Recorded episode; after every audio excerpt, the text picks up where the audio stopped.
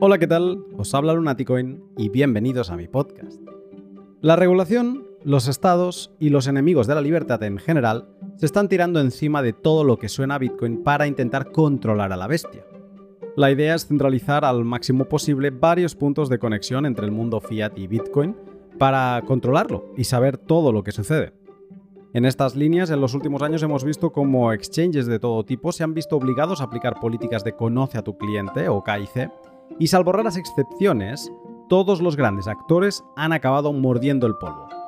El último en caer, Bybit, una casa de cambio y de derivados financieros sobre criptoactivos, que acaba de aplicarla a todos sus usuarios este 8 de mayo. A vueltas con este proceso de verificación que es tan dañino para la privacidad financiera, en el L189 junto a Reckless Satoshi tratamos cómo podías tomar el control de tus fondos Lightning de forma soberana y sin depender de ningún custodio. Para que así no te encuentres un día en que tu súper sencilla aplicación Lightning móvil no te deja retirar tus sats eléctricos sin pasar antes uno de estos procesos de KIC. Del listado de billeteras Lightning soberanas que puedes instalar en tu móvil, se quedó fuera una que de hecho es que está a punto de salir del horno, todavía no ha salido. Esta wallet es 10-10-1 o 10-10-1 y aparte de cumplir con las premisas que mencionábamos con Reckless de tener las llaves privadas y no depender de nadie para recuperar tus fondos, también incorpora algo nunca visto antes en una billetera de Lightning. La posibilidad de especular con el precio de Bitcoin sin tener que pasar por ninguna plataforma centralizada ni ceder la custodia de tus fondos en ningún momento. En Tenten One puedes ir en largo o en corto utilizando lo que se conoce como CFDs, sin que los satoshis comprometidos en estas operaciones abandonen el reino de tu clave privada. Esto es gordo, porque de funcionar bien abre la puerta a ignorar las regulaciones aplicadas a estos puntos centralizados de intercambio y operar por fuera, entre particulares. Para, por ejemplo, crear otro producto financiero que se llama StableSats y que te permitiría estabilizar el valor de tus Bitcoin a dólar, si eso es lo que buscas, una especie de sucedáneo de stablecoin. Por lo sorprendente y prometedor del asunto, en el pod de hoy le he pedido a Lucas, del equipo de Ten One, que me acompañe para que podamos entender cuál es la magia para poder realizar este tipo de operaciones y qué otras aplicaciones podría tener. El pod vuelve a ser una charla de menos a más, donde los primeros 35 minutos son para todos los públicos y luego poco a poco nos vamos adentrando más y más en la madriguera de los DLCs sobre Lightning y todo lo que podría ir mal para ver si de verdad Ten One es realmente a prueba de reguladores. Para quien no quiera llegar al final, déjame decir también que Tenten One está ahora en fase de beta cerrada y que está buscando a gente para que se anime a probarla, a testear, a encontrar errores y demás. Si te interesa ser tester, no dejes de visitar tentenone.finance. Si el podcast te aporta algo de valor, recuerda que puedes hacerme llegar un contravalor practicando la filosofía de Value for Value y eso incluye compartiendo el pod con un retweet o el formato predeterminado de tu red social, escuchándome en Fountain mientras recibes algunos sats a cambio, uniéndote a Patreon, donde encontrarás un montón de contenido adicional, y también poniendo en cifras ese contravalor y haciéndomelo llegar a mi Lightning Address o vía Boost con un mensaje adjunto. Esta semana pasada, el contravalor más grande vía Boost que he recibido ha sido el de un anónimo, que me ha hecho llegar desde Blix 100.000 sats. ¿Y cómo sé que es desde Blix? Pues porque me puso esto en el mensaje que me envió. Muchas gracias por el tutorial de Blix, ahí va mi primer pago. Esto me hace muy feliz porque de hecho lo hablaré al final en la sección de Lightning, pero empiezo a recibir muchos contravalores que me llegan directamente por fuera de Fountain, o sea, por fuera de plataformas centralizadas. Y esto es increíble. Muchas gracias por animaros a esto y también por hacerme llegar los contravalores. Recuerda que si un contenido te aporta valor, el que sea, ponlo en cifras y hazlo llegar a su creador, sea un pod, una imagen, un texto o un vídeo. Antes de dejarte con el pod, quiero agradecer a Hodel Hodel, Bitrefill, CoinKite y BTC Prac por apoyar el contenido Bitcoin Only en español. Todas ellas son empresas Bitcoin que utilizo y que te recomiendo por el servicio y utilidad que me aportan. Sé que es fácil pasar por alto la parte de los sponsors, así que solo te diré que una forma de apoyar indirectamente al pod es utilizando sus servicios cuando necesites comprar Bitcoin sin datos personales en Hodel Hodel para comprar cualquier cosa que necesites con Bitcoin en Bitrefill echar también un vistazo a CoinKite para guardar tus preciados satoshis con seguridad, sobre todo ahora después de lo que ha pasado con Ledger, o apuntarte a la experiencia de BTC Prague este verano, que ahora mismo están en una oferta especial de dos entradas más una. A lo largo del pod te hablaré un poco más de ellas en fragmentos breves que he adaptado a la temática del pod y donde siempre intento que te lleves una pieza de contenido de valor adicional. Ahora sí, prepárate para entender cómo es eso de poder realizar productos financieros como derivados sin necesidad de una plataforma, de un broker ni nada por el estilo. Solo entre particulares. Sin más, te dejo con el podcast. Buenos días, Lucas. Buenos días, Luna. ¿Qué tal? Muy bien, ¿tú qué tal? Eh, encantado de estar aquí otra vez. Eh, veo mucha luz, entiendo que no estás en Australia. Hoy no estamos en Australia, no. Hoy, hoy, hoy me uno desde, desde Nueva York. ¿Quieres que te lo enseñe? Oh, sí, sí, sí, que estamos con cámara y yo te lo agradezco. Igual podemos ver. A la Virgen. Ah, bueno. Son muy bonitas las vistas, tengo mucha suerte. Ostras, tú, qué bien. Eh, pues eh, nada, desde Nueva York, eh, encantado, un placer de que te unas desde este sitio, porque además tengo varias cosas que preguntarte. Hace un tiempo que hablamos, ahora no recuerdo, yo creo que debe hacer más de un año, y mm, pues en un pod muy técnico me ayudaste a entender los DLCs y un poco el, potencial de ellos. Y por aquel entonces te encontrábamos en Ichisats, ¿no? Donde eres parte del equipo y estabas ahí trabajando. Pero de un tiempo a esta parte, aparte en conversaciones privadas que hemos ido teniendo, lo único que sale de ti, lo único que veo relacionado con ti es 10-10-1, o sea, 10-10-1. ¿ah? Que esto ahora explicaremos un poco más del nombre. Pero la primera pregunta que te quiero hacer, ¿qué, narices es esto del, de 10-10-1? Pues efectivamente la última vez que hablamos fue sobre Ichisats y 10-10-1 es eh, como la evolución natural de, de Ichisats, ¿no? Eh, eh, era, es nuestra, nuestra apuesta por traer los DLCs, ¿no? Lo que, lo que se puede hacer con DLCs específicamente a más gente, ¿no? Porque lo, lo que ofrecíamos con Digits era algo pues que, que, estaba orientado a gente muy técnica, ¿no? Y aquí, pues, eh, como ya veremos después, ¿no? Es una aplicación para tu móvil que te permite, pues, hacer eh, aquello de lo que hablábamos hace un año, ¿no? poder hacer trading, ¿no? usando DLCs de forma pura en Bitcoin, ¿no? Y eso, es lo que, lo que llevo, lo que, lo, que, lo que llevamos haciendo durante los últimos seis o siete meses, básicamente. Continuando, básicamente, lo que, lo que hablamos la otra vez. Te voy a hacer una consulta porque he entrado a la web que es 1010 Finance. De las cosas que más sorprende, sobre todo si, si engancháramos con el pot anterior, es eh, que aparece la palabra Lightning casi en todos lados. O sea, es como que parece la novedad, porque en el caso de Ichisats, corrígeme, pero estábamos hablando de transacciones on-chain, donde tú podías hacer eh, CFDs, ¿no? Contratos por diferencia en los que ir en largo o ir en corto con el precio de Bitcoin y de forma, pues, eh, sin perder la custodia, que eso es muy importante, pero todo era on-chain. Y ahora eh, parece que una de las grandes diferencias de Tenten One es, Lightning. Esto es así, o sea, es, como el, uso principal es en Lightning, ¿están los dos o cómo es? Efectivamente, ya hemos, hemos evolucionado en ese sentido de que hemos abandonado el, usar eh, on-chain eh, para, en, cualquier caso, específicamente para el settling, ¿no?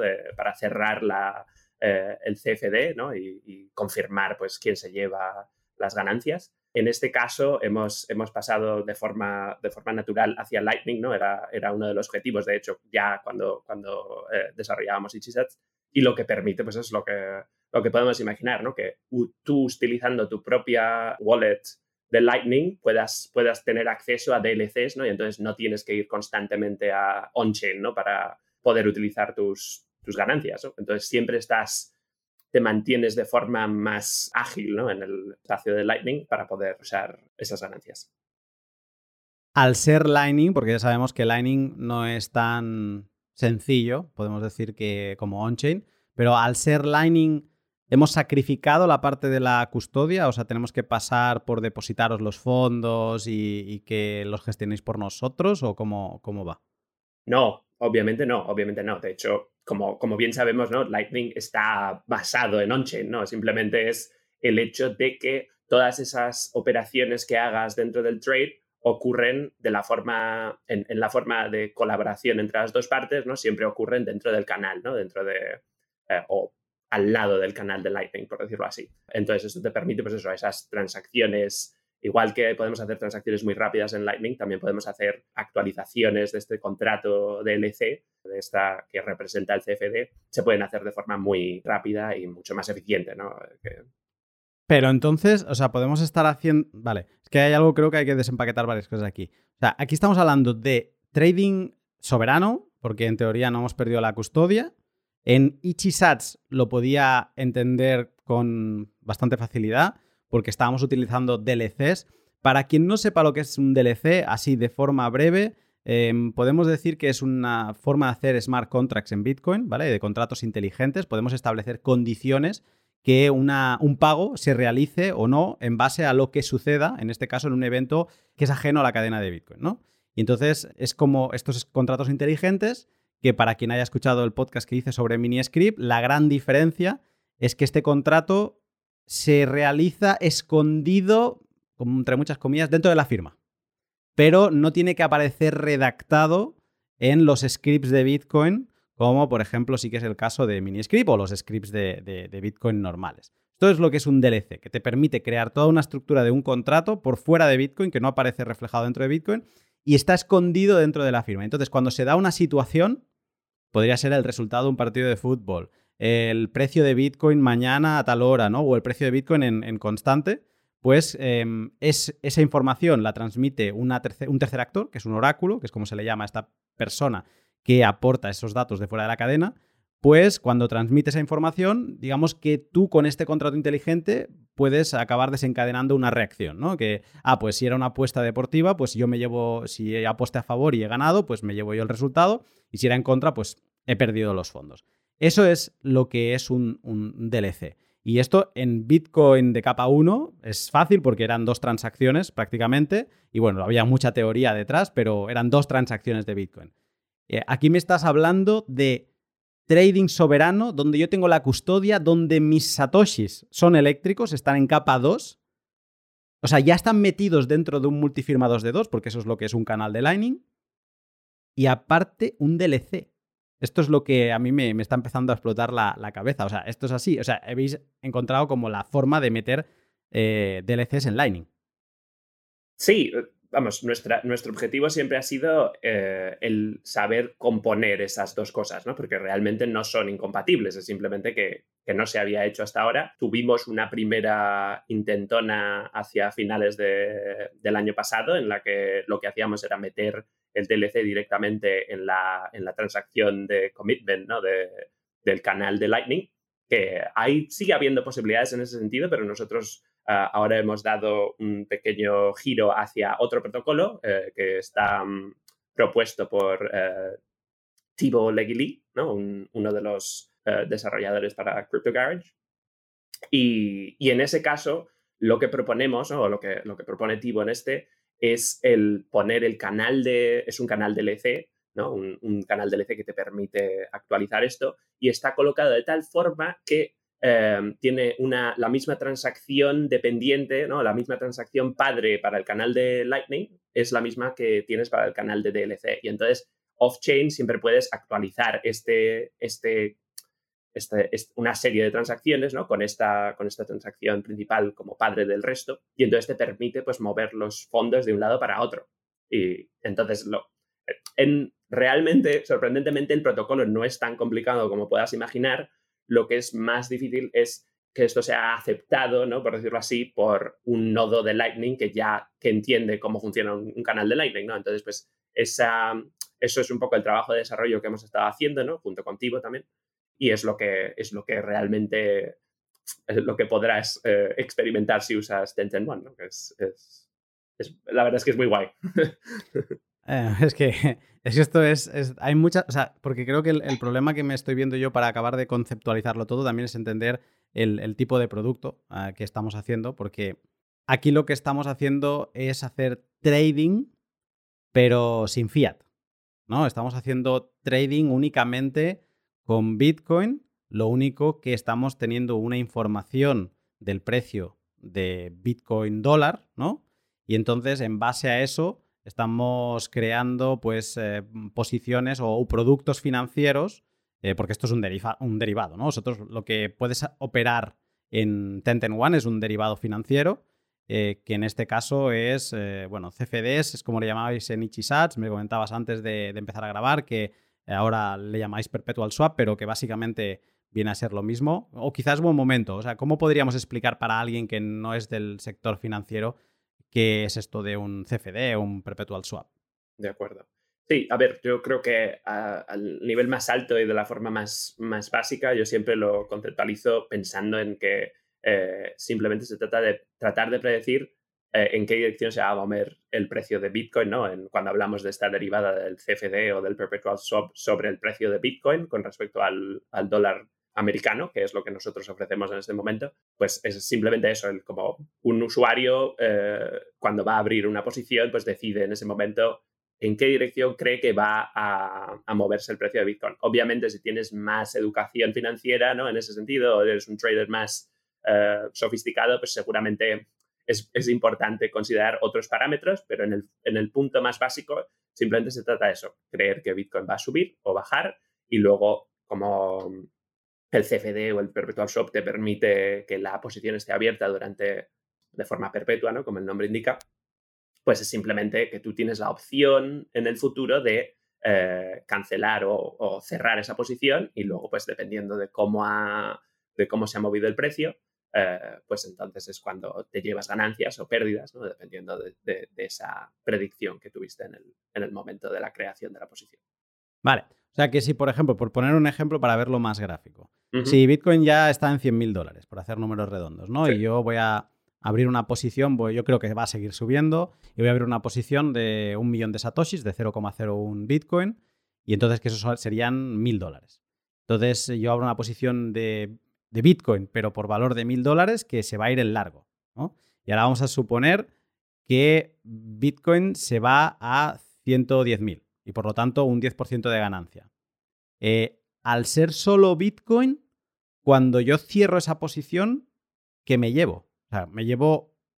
Porque ya el Bitcoin que puse ya vale. ya vale 100, o sea, 1100. Ya, ya tiene un 10% plus. O sea, ¿qué me llevo en ese caso?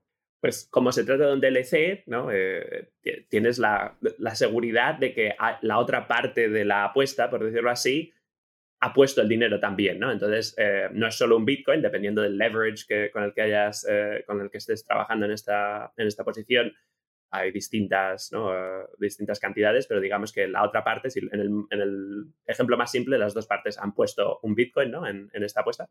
Ah, efectivamente, tu Bitcoin tiene más valor, pero esto es aparte, ¿no? Esto es como que ganas dos veces, por decirlo así, porque tú crees, es, es, una, de hecho, es una forma de em, demostrar que crees, ¿no? Que, que, tu posición va, no solo que tu posición va a salir ganadora, sino también eh, que, el valor de Bitcoin va a subir, ¿no? Entonces, lo que ocurre es que el contrato de LC, pues la parte que ha puesto tu, la, otra parte de la apuesta, ¿no? Pues hay una parte de sus, de sus fondos que, aportó que van hacia ti después cuando se resuelve el contrato. Esa es la, eso es lo que firmaste, ¿no? Lo que, lo que se firmó de forma digital antes de, antes de publicarlo on-chain.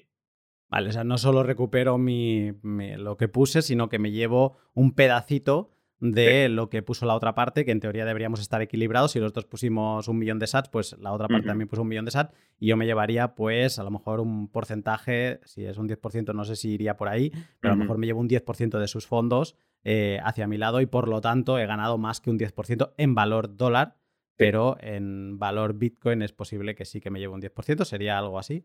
Sí, exacto, sí. mm, el concepto es una curva de payout, ¿no? Que, es lo que determina cuánto te llevas dependiendo de cuánto se mueve el precio. Exactamente ahora mismo no sé cuánto es, pero efectivamente es proporcional a, cómo se mueve el, precio de Bitcoin. Me quiero corregir porque he dicho que era cuando el contrato se publica on-chain, eso era en Ichisats. Eh, aquí, eh, en el mejor de los casos, todo se mantiene dentro del canal de Lightning, por lo tanto no, no, no, no, no hay que publicarlo on-chain, es simplemente la firma del contrato. Eh, has dicho una cosa interesante, sobre todo eh, por, por, lo que implica Bitcoin ¿no? y por lo que es Bitcoin, y es que este tipo de contratos al final es entre dos partes. ¿no? Y es cuando si tú vas en largo es porque puedes realizar ese contrato porque hay alguien que va en corto. Entonces al final no deja de ser una evolución de, la explicación esta más simple que hacemos siempre de un DLC, de la apuesta deportiva, que no deja de ser esa apuesta deportiva, pero en lugar de, en este caso, en lugar de, tener una finalización, que es cuando el partido se acaba, es pues eh, cuando una de las partes decide que, esto se acabe. Si lo piensas, yo, soy malísimo con el trading, o sea, malísimo. Siempre me ha servido para perder capital. Em, pero Cuando alguna vez lo he intentado o cuando alguna vez he, intentado entender, por ejemplo, otro derivado que son los futuros, la lógica de los futuros, al final es una especie de seguro. Em, para gente que tiene el activo base, un agricultor que está produciendo, pues no sé, trigo, eh, pues a lo mejor le interesa eh, comprar un futuro eh, en, contra, ¿no? O la idea es ir a asegurar, en caso de que se caiga el precio, que tú puedas asegurar con un futuro que vas a poder vender pasado cierto un año, ¿no? O el tiempo que tú quieras, a tal precio. Aunque el precio del trigo se vaya a no sé cuánto, da igual, pero tú podrás cubrir costes con lo que te has asegurado con ese producto financiero. Pues cuando vas estirando del hilo de todo este tema de los productos financieros, eh, pero ya aplicados a Bitcoin, ¿no? Que siempre es relacionados con el precio, pues conoces plataformas como BitMEX o Bybit o cosas de estas que todas funcionan muy igual. Y esto entiendo que debe funcionar igual en el mundo financiero fuera de, Bitcoin. Y es que, una, te has de registrar, que es como el primer paso en estas plataformas. Eh, yo juraría, porque he visto incluso que Bybit, eh, que creo que seguía sin KIC hasta hace nada, el 8 de mayo lo implementaron. O sea, que es que en prácticamente todas, y por no hablar de los brokers, pues en todas te has de identificar con tu nombre, apellido, DNI, etcétera. Eso es como el primer paso. Cuando ya tienes la cuenta, has de enviar fondos y para poder operar. Y eso significa que le entregas tus fondos, tu Bitcoin o le entregas tu fiat a ese broker y entonces luego le solicitas a ese broker que haga operaciones por ti. Hazme esta posición en largo con este leverage, etcétera, etcétera, ¿no? Y es él el que te lo hace. Y luego, como última fase, si has ganado dinerito y lo quieres retirar, estás a expensas de que te lo envíen, ¿no? Entonces yo creo que esto que me estás contando es muy gordo porque aquí casi que estos tres puntos eh, con Tenten One le damos la vuelta, ¿no? Eh, efectivamente. efectivamente. Y ah, realmente eh, la, razón de, ser de, de Tenten One, de Ichisats, de los proyectos en los que hemos trabajado durante estos años, ha sido precisamente esa. Está todo motivado por el ejemplo de que cuando le das tu Bitcoin a otra persona para que te lo gestione, a otra empresa, ¿no? Al exchange, deja de tener sentido realmente, no, no merece la pena que tengas Bitcoin. Y eso es lo que vas a hacer con ello. Obviamente es útil, ¿no? Porque te permite hacer cosas, pero la única forma de usar Bitcoin de forma que tenga sentido, ¿no? Que, que mantengas el, el, control, ¿no? Es poder mantener el control durante todo el tiempo básicamente. O sea, eso es, eso es lo básico. Y efectivamente, también lo que te permite es que como tú mantienes el control del Bitcoin durante todo el tiempo, realmente no hay necesidad de que el proceso para entrar en Ten One, ¿no? Para utilizar la plataforma, para utilizar realmente tu wallet, que es lo que es, no tienes que registrarte, no tienes que hacer KYC, porque no en ningún momento tenemos control de los fondos de nadie, realmente no, no, hay, no, hay, nada, no hay nada de eso, por lo tanto no hay, no hay ese tipo de restricciones ni necesidad realmente es mucho más simple, obviamente criptográficamente y, quizá técnicamente es, más complicado, pero en ese sentido es una, es, para mí es, una gran, es un gran avance también en cuanto a experiencia para el usuario, ¿no? para el usuario de Tenten One que no tiene que pasar por esos aros. No, es una fricción. Yo me he acostumbrado mucho a las autenticaciones estas que hay con el NURL últimamente ya a veces entro a sitios que me piden solo un email, no me piden ni nombre ni apellido, y ya me da hasta fricción, ¿no? Es como que cada vez te vas acostumbrando a, menos pasos y, cada vez te da más pereza a hacer más cosas. Entonces entiendo, bueno, no sé cómo será en vosotros, eh, ¿pasáis todavía por email o tenéis algún, o simplemente ni eso porque el propio identificador de, la wallet que os descargáis ya, ya es suficiente para empezar? En este momento estamos eh, adquiriendo emails, pero simplemente para tener conversaciones con usuarios, básicamente. O sea, que es el, objetivo es como estamos en una fase de, desarrollo todavía, ¿no? Estamos en una beta, simplemente por, porque es la forma más sencilla de tener una conversación y saber qué es lo que funciona, qué es lo que no funciona, porque es realmente es muy importante, pero en el futuro no hay necesidad de, adquirir nada. Simplemente tienes tú, cuando entras en la aplicación de Tenten One, creas, por primera vez, creas tu, wallet, Y a partir de ahí, pues te conectas a, un nodo que te permite también eh, empezar a, crear eh, posiciones, ¿no? En cuanto ya has creado, en cuanto ya has eh, añadido monedas a tu, a tu wallet. es increíble. Yo no sé si quien nos escucha está dando cuenta de lo que significa esto, pero al final es, la posibilidad de, de poder intercambiar, en este caso es, eh, o sea, es, operar con productos financieros, dicho mejor, sobre Bitcoin, en este caso pues eh, estos perpetual swap, CCDs, pero es la posibilidad de hacer una operativa que hasta ahora pues es que no te quedaba otra que pasar por este compliance, por este exchange centralizado, que depende de la regulación, depende de mil factores, pues tú estabas a expensas de que te levantases un día y te tuvieras un KYC kidnap, ¿no? Y cosas de estas. Y que perdieras los fondos, sobre todo. O sea, que para poder operar estabas delegando fondos y para alguien como yo, pues seguramente serían poquitos fondos, pero para gente profesional estamos hablando de, millones de dólares que tenían depositadas en casa de alguien, que luego hace un FTX y hasta luego.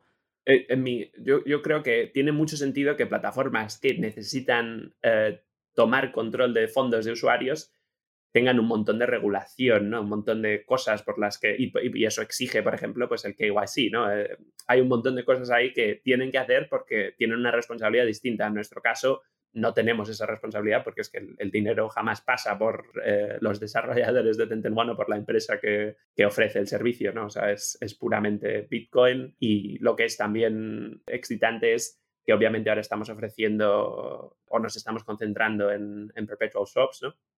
Que es una, un, proyecto, un producto financiero como cualquier otro, pero da pie a que en cualquier caso, ¿no? En cuando, cuando se descubran distintas formas de, usar ¿no? de DLCs o otro tipo de, de protocolos, como dices tú, que utilizan firmas digitales de forma interesante, ¿no? También como podemos ver con Taro, ¿no? que ahora creo que tienen otro nombre, Taproot Assets, ¿no? Pues también hay muchas posibilidades ahí, ¿no? Simplemente es, es eh, la idea es esa, eh, siempre integrar ese tipo de cosas de forma eh, nativa en Bitcoin.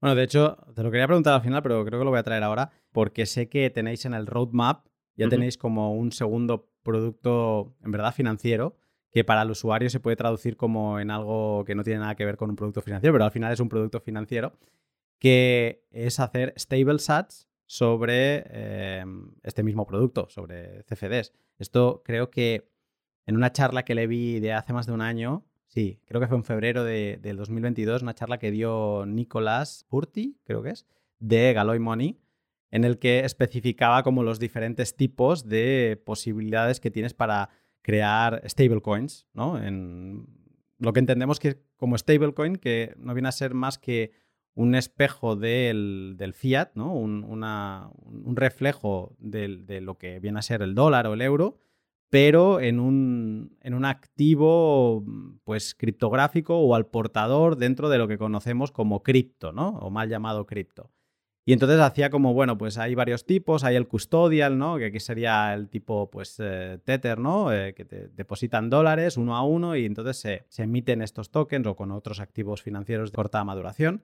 Y mm, eso sería una, bueno, había varios y luego como opción más, como la mejor, la más descentralizada, donde tenemos que llegar algún día y parecía súper lejano, estaban unos stable sats que se apoyaban en lo que él ponía al lado DLCFD, ¿no? que era una mezcla entre DLC y CFD en una misma palabra. Y eh, venía a poner como que es el más descentralizado, pero bueno, todavía está por ver. Esto es lo que vosotros tenéis en el roadmap, que es poder hacer, o sea, que tú tengas Bitcoin y que digas, uy, esta volatilidad de Bitcoin ahora no me interesa, esto quiero pasarlo a, dólares eh, o algún sucedáneo, a un producto financiero que se equipare con el dólar. Esto es lo que vosotros en un segundo estadio queréis eh, llegar a, proveer, ¿no? Desde luego. Y para ser, para ser honestos, el producto no está productivizado, por decirlo así, pero uno puede ya en la plataforma de Tenten One hacerlo de forma implícita, ¿no? Porque simplemente la, es de la forma más, más básica es una posición eh, en la que Bitcoin es el underlying asset, ¿no? el, que es todas las posiciones que creamos en One, en la que vas short, ¿no? O corto, no sé cuál es el término en español. Por lo cual ya es, ya, ya es posible, de hecho es un trader con experiencia, no sabe que es una forma de mitigar el riesgo, por decirlo así, ¿no? Porque se trata simplemente de eso, el producto en sí es eso, el eh, estabilizar tus, tus bitcoins, ¿no? tus, sats, de forma que su valor con respecto a un a fiat, ¿no? En este caso, de forma más normal es, es USD, ¿no? El, el dólar americano, que su valor se mantenga estable, ¿no? Entonces, mientras que esa posición está abierta, todos esos sats que tienes ahí siempre van a tener el valor, el valor, eh, el mismo valor que cuando creaste la posición. mientras se mantiene abierta. ¿no? El, único riesgo al que te expones, que es, es eh, menor porque para cuando, cuando, produces, cuando creas este producto, pues lo que vas a eh, asegurar es que ambas partes están, tienen el leverage al, al uno, ¿no? Que, que, tienen todo el leverage, incluso puedes hacer over leveraging, ¿no? que te permite pues, poner incluso todavía más capital ¿no? para asegurar que la posición se mantiene abierta y entonces pues ahí limitas entonces las posibilidades de que se cierre la posición, porque lo único que puede ocurrir es que cuando se cierra la posición pues puedes haber ganado, pero entonces eh, ¿sabes? tú, como persona que está intentando de estabilizar esos sats, puedes haber sacado rédito, pero ya no están estabilizados. Entonces ya tienes que volver a crear la posición. Y perder, obviamente, es muy, muy difícil porque tiene que haber un movimiento en el mercado tan grande que tendrías opciones antes de tiempo para cerrar la posición y volver a buscar en el mercado a otra persona que quiera ese que, quiera tomar la otra parte de la posición. En cualquier caso, efectivamente, todavía no nos estamos concentrando en este producto porque, vamos, podríamos concentrarnos en el producto ahora mismo, pero hemos decidido tomar otro, otro camino, pero es lo siguiente en nuestro roadmap el poder ofrecer esto porque claramente es algo muy, muy útil, ¿no? No todo el mundo tiene esa capacidad para asumir la volatilidad de Bitcoin en este momento, por lo tanto es muy útil el tener esa opción y poder, y, lo, lo, interesante, ¿no? Es que en un wallet como Ten One, pues podrías distribuir tus fondos para tener todo el Bitcoin que quieras en tu Lightning Wallet y a la vez, pues, tener una parte de tus fondos para poder pagar la, compra, ¿no? asegurarte que puedes pagar la compra de, la semana que viene. Sí, de hecho, e, esta práctica la hemos visto y se puede experimentar ya en la wallet de Bitcoin Beach, bueno, antigua Bitcoin Beach, ahora se llama Blink, creo, o Blick, o algo por el estilo y mm, donde tú puedes recibir incluso, puedes crear facturas, que son facturas de Lightning, pero que ya le estás diciendo, esto cuando me llegue me lo pasas a, a StableSats, ¿no? Pero lo que pasa es que su solución es custodial.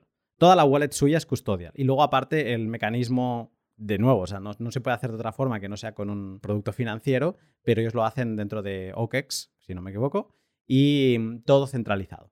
Entonces, aquí la gracia, lo que podremos ver que aunque ya se puede hacer, por lo que has dicho, en esta beta que tenéis abierta, luego te preguntaré por ella, beta cerrada, pues eh, ya podrías hacer un símil de un stable SAT, pero entiendo que en un futuro será como sencillo para que mi padre y mi madre vean un botón aquello grande de estabilízame esto, ¿no?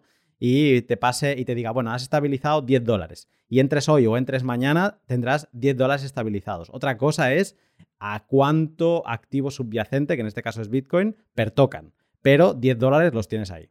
Exacto, exacto. Es muy importante el, o sea, como te decía, ¿no? Que es, es tienes la posibilidad ya, ¿no? Si, si, está, si eres parte de, esta beta cerrada, pero tiene que ser un producto que sea accesible para las personas que quieren, que quieren este tipo de producto, ¿no? Entonces, pues se trata eso de expresar de forma muy clara cómo funciona, ¿no? O no cómo funciona, sino realmente lo que está ocurriendo y, y qué, es lo que, qué es lo que te está dando. Y luego también el riesgo, ¿no? Porque es un riesgo muy pequeño, ¿no? Es la, la gracia, ¿no? Que, que, que tienes esa, esa posibilidad, pero bueno, tiene que estar claro, ¿no? O sea, porque nosotros siempre somos, tratamos de ser lo más transparente posible, ¿no? O sea, que no se trata de que o sea, hay, hay, situaciones en las que esos SATs estabilizados pues pueden perder esa estabilidad y entonces luego pues tienes que volver a buscar otra, otra forma de, de que el, mercado te tiene que dar la oportunidad, por decirlo así, ¿no? Y eso también es parte de nuestra responsabilidad, pues traer la mayor cantidad posible de gente para que esa, esa eh, liquidez, liquidez ¿no?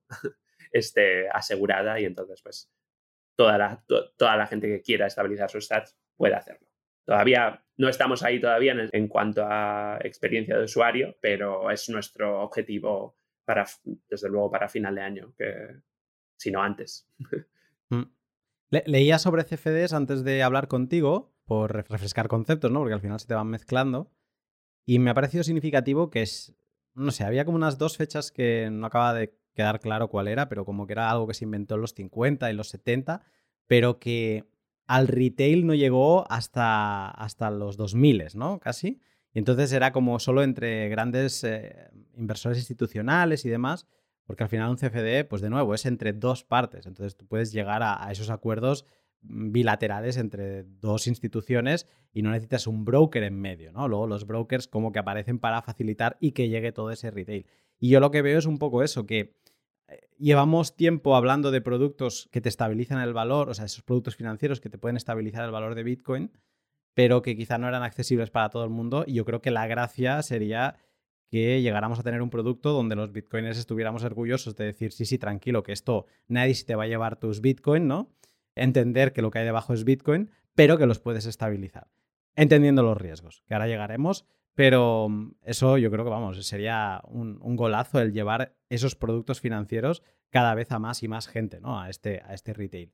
Y la duda que me queda también sobre productos financieros es si habrán otros, si habrán eh, si tenéis en un largo plazo tema de opciones, por ejemplo, que sé que la gente de Atomic Finance está, no sé cómo estarán, porque llevaban una beta cerrada durante muchos años, creo que la han abierto hace no mucho, pero solo para iOS y por eso no la he podido probar pero no sé si tenéis idea de también ir incorporando otros productos financieros. Desde luego, lo que pasa es que en esta fase de desarrollo pues no tiene sentido el ampliar el catálogo en cuanto a mm, productos, pero sí, tanto opciones como futuros, hablábamos, depende un poco del, del usuario, ¿no? porque este tipo de, los productos financieros varían claramente mucho en cuanto al, a la persona a la que se lo ofreces, ¿no? porque por ejemplo, hablamos también de binary options, que son muy divertidas, por decirlo así, pero eh, incurren en un riesgo extremadamente alto, por lo tanto, pues tiene que ser, tenemos que tener muy claro ¿no? lo que, a lo que nos queremos eh, o lo que queremos ofrecer.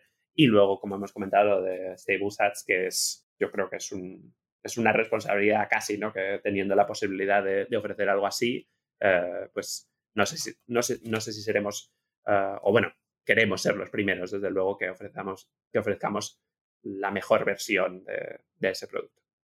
Pues entonces, como tengo bastantes preguntas de esas de ponerte en test de estrés para entender bien bien, porque de momento suena todo muy bien, ¿no? Y es como que si nos creemos todo lo que dices, pues bueno, pues de momento genial. Pero sí que me gustaría que me acompañases a hacer como el ciclo de vida de la operativa de, en, nuestra wallet One. Que por cierto, si a alguien se le ocurre estos chalaos, o sea, cómo, cómo ponen un dos, cinco números como su nombre de producto en lugar de poner Ichisats o lo que sea, ¿puedes explicar lo que significa este One? Tenten One es el 21 en binario, ¿no? Es, eh, es Y si conoces la historia de Bitcoin, pues sabes que lo que significa 21 para la comunidad, el 21 millón de, Bitcoin ¿no? que se va a producir en, la, en el ciclo de vida de, Bitcoin o que se va a minar. ¿no? Por lo tanto, pues es, es un guiño hacia eso. Te interrumpo un momento para hablarte de Hodel Hodel y de CoinKite. Hodl Hodl es la plataforma web en la que podrás comprar y vender Bitcoin de otros particulares sin preguntas de más y que además con su nuevo lavado de cara se hace todavía más sencillo el filtrar las ofertas que más te convengan.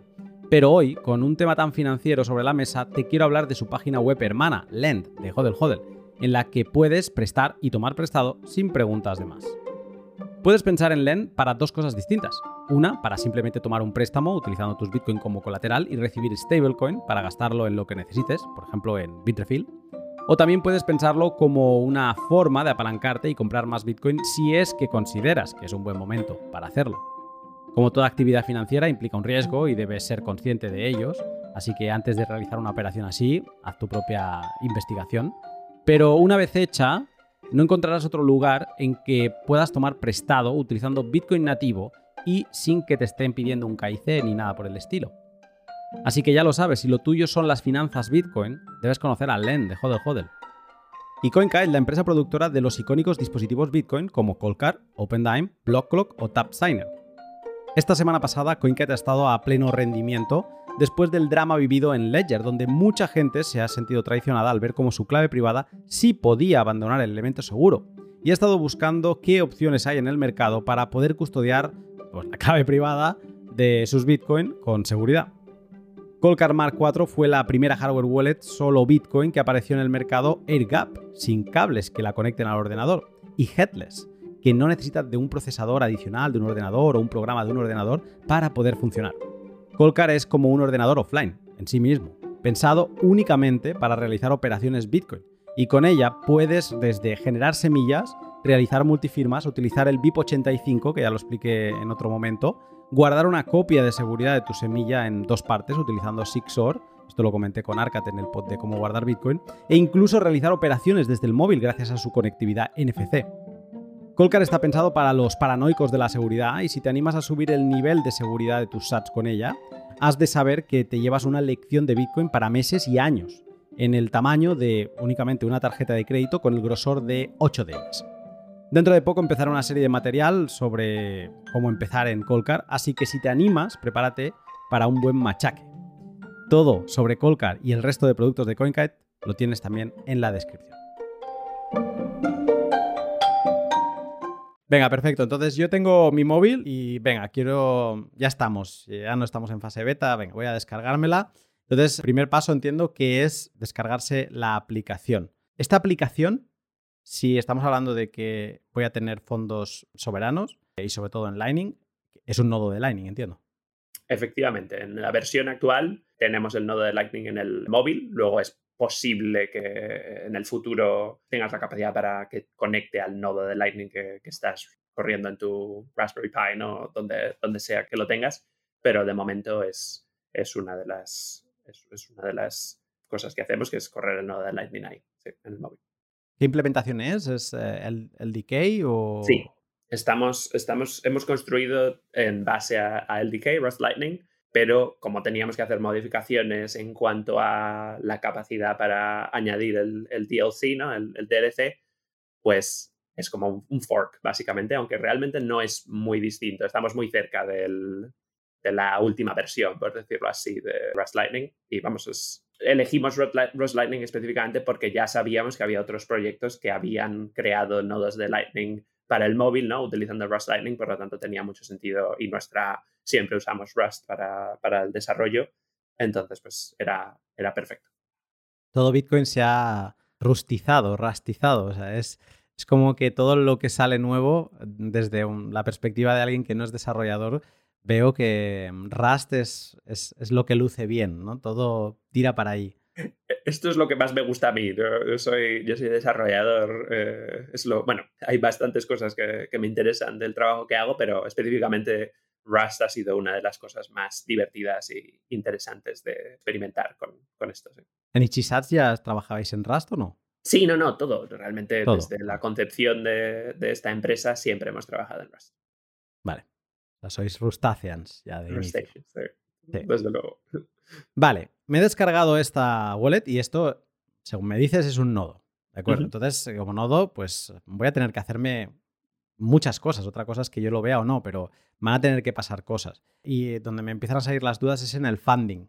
Eh, cuando yo quiero cargar eh, fondos en este nuevo nodo Lightning que voy a poner en la red, que va a ser un nodo hoja, que va a estar en un extremo, no va a enrutar, entiendo, no es la, intención, y más siendo un móvil pero eh, le voy a tener que poner mm, fondos. Entonces, ¿cómo, explícame poco a poco cómo sería todo este proceso? Porque entiendo que necesitaremos canales, o sea, ¿cómo funcionará todo esto? Primero, ¿puedo, puedo hacer funding en, eh, de, por qué métodos? ¿Puedo recargar solo desde Lightning? ¿Puedo recargar desde on-chain también? Em, ¿Qué opciones tendríamos aquí? En el momento actual, ¿no? Si, si estuvieses parte de esta beta, ahora mismo solo hacemos funding por off-chain. Entonces es, eh, es mediante off-chain.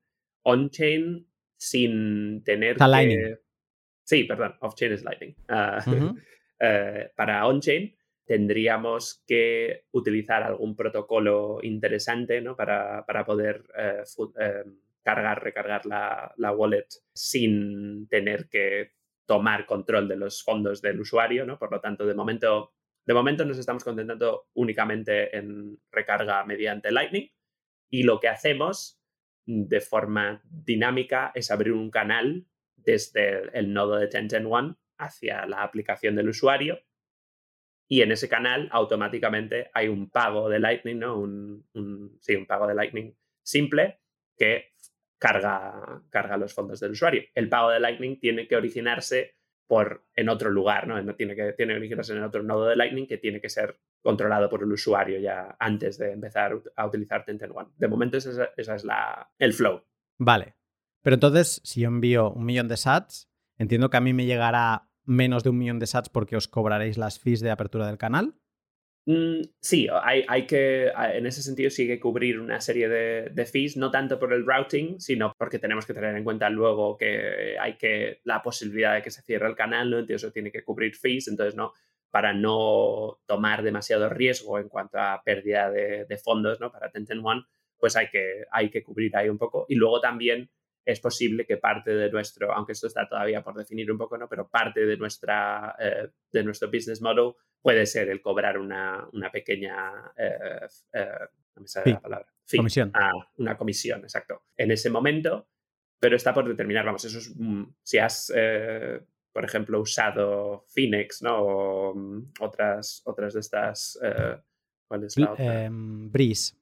Breeze, Breeze, efectivamente, Breeze también tiene ese, ese, modelo, ¿no? En el que, y yo creo que el protocolo que utilizan, protocolo que utilizan para, para recargar la wallet por primera vez es ese también, ¿no? El, básicamente se intercepta un pago y luego, efectivamente, como comentas tú, pues hay que cobrar una pequeña comisión y el canal se, se abre y ya tienes tus fondos en Tencent One.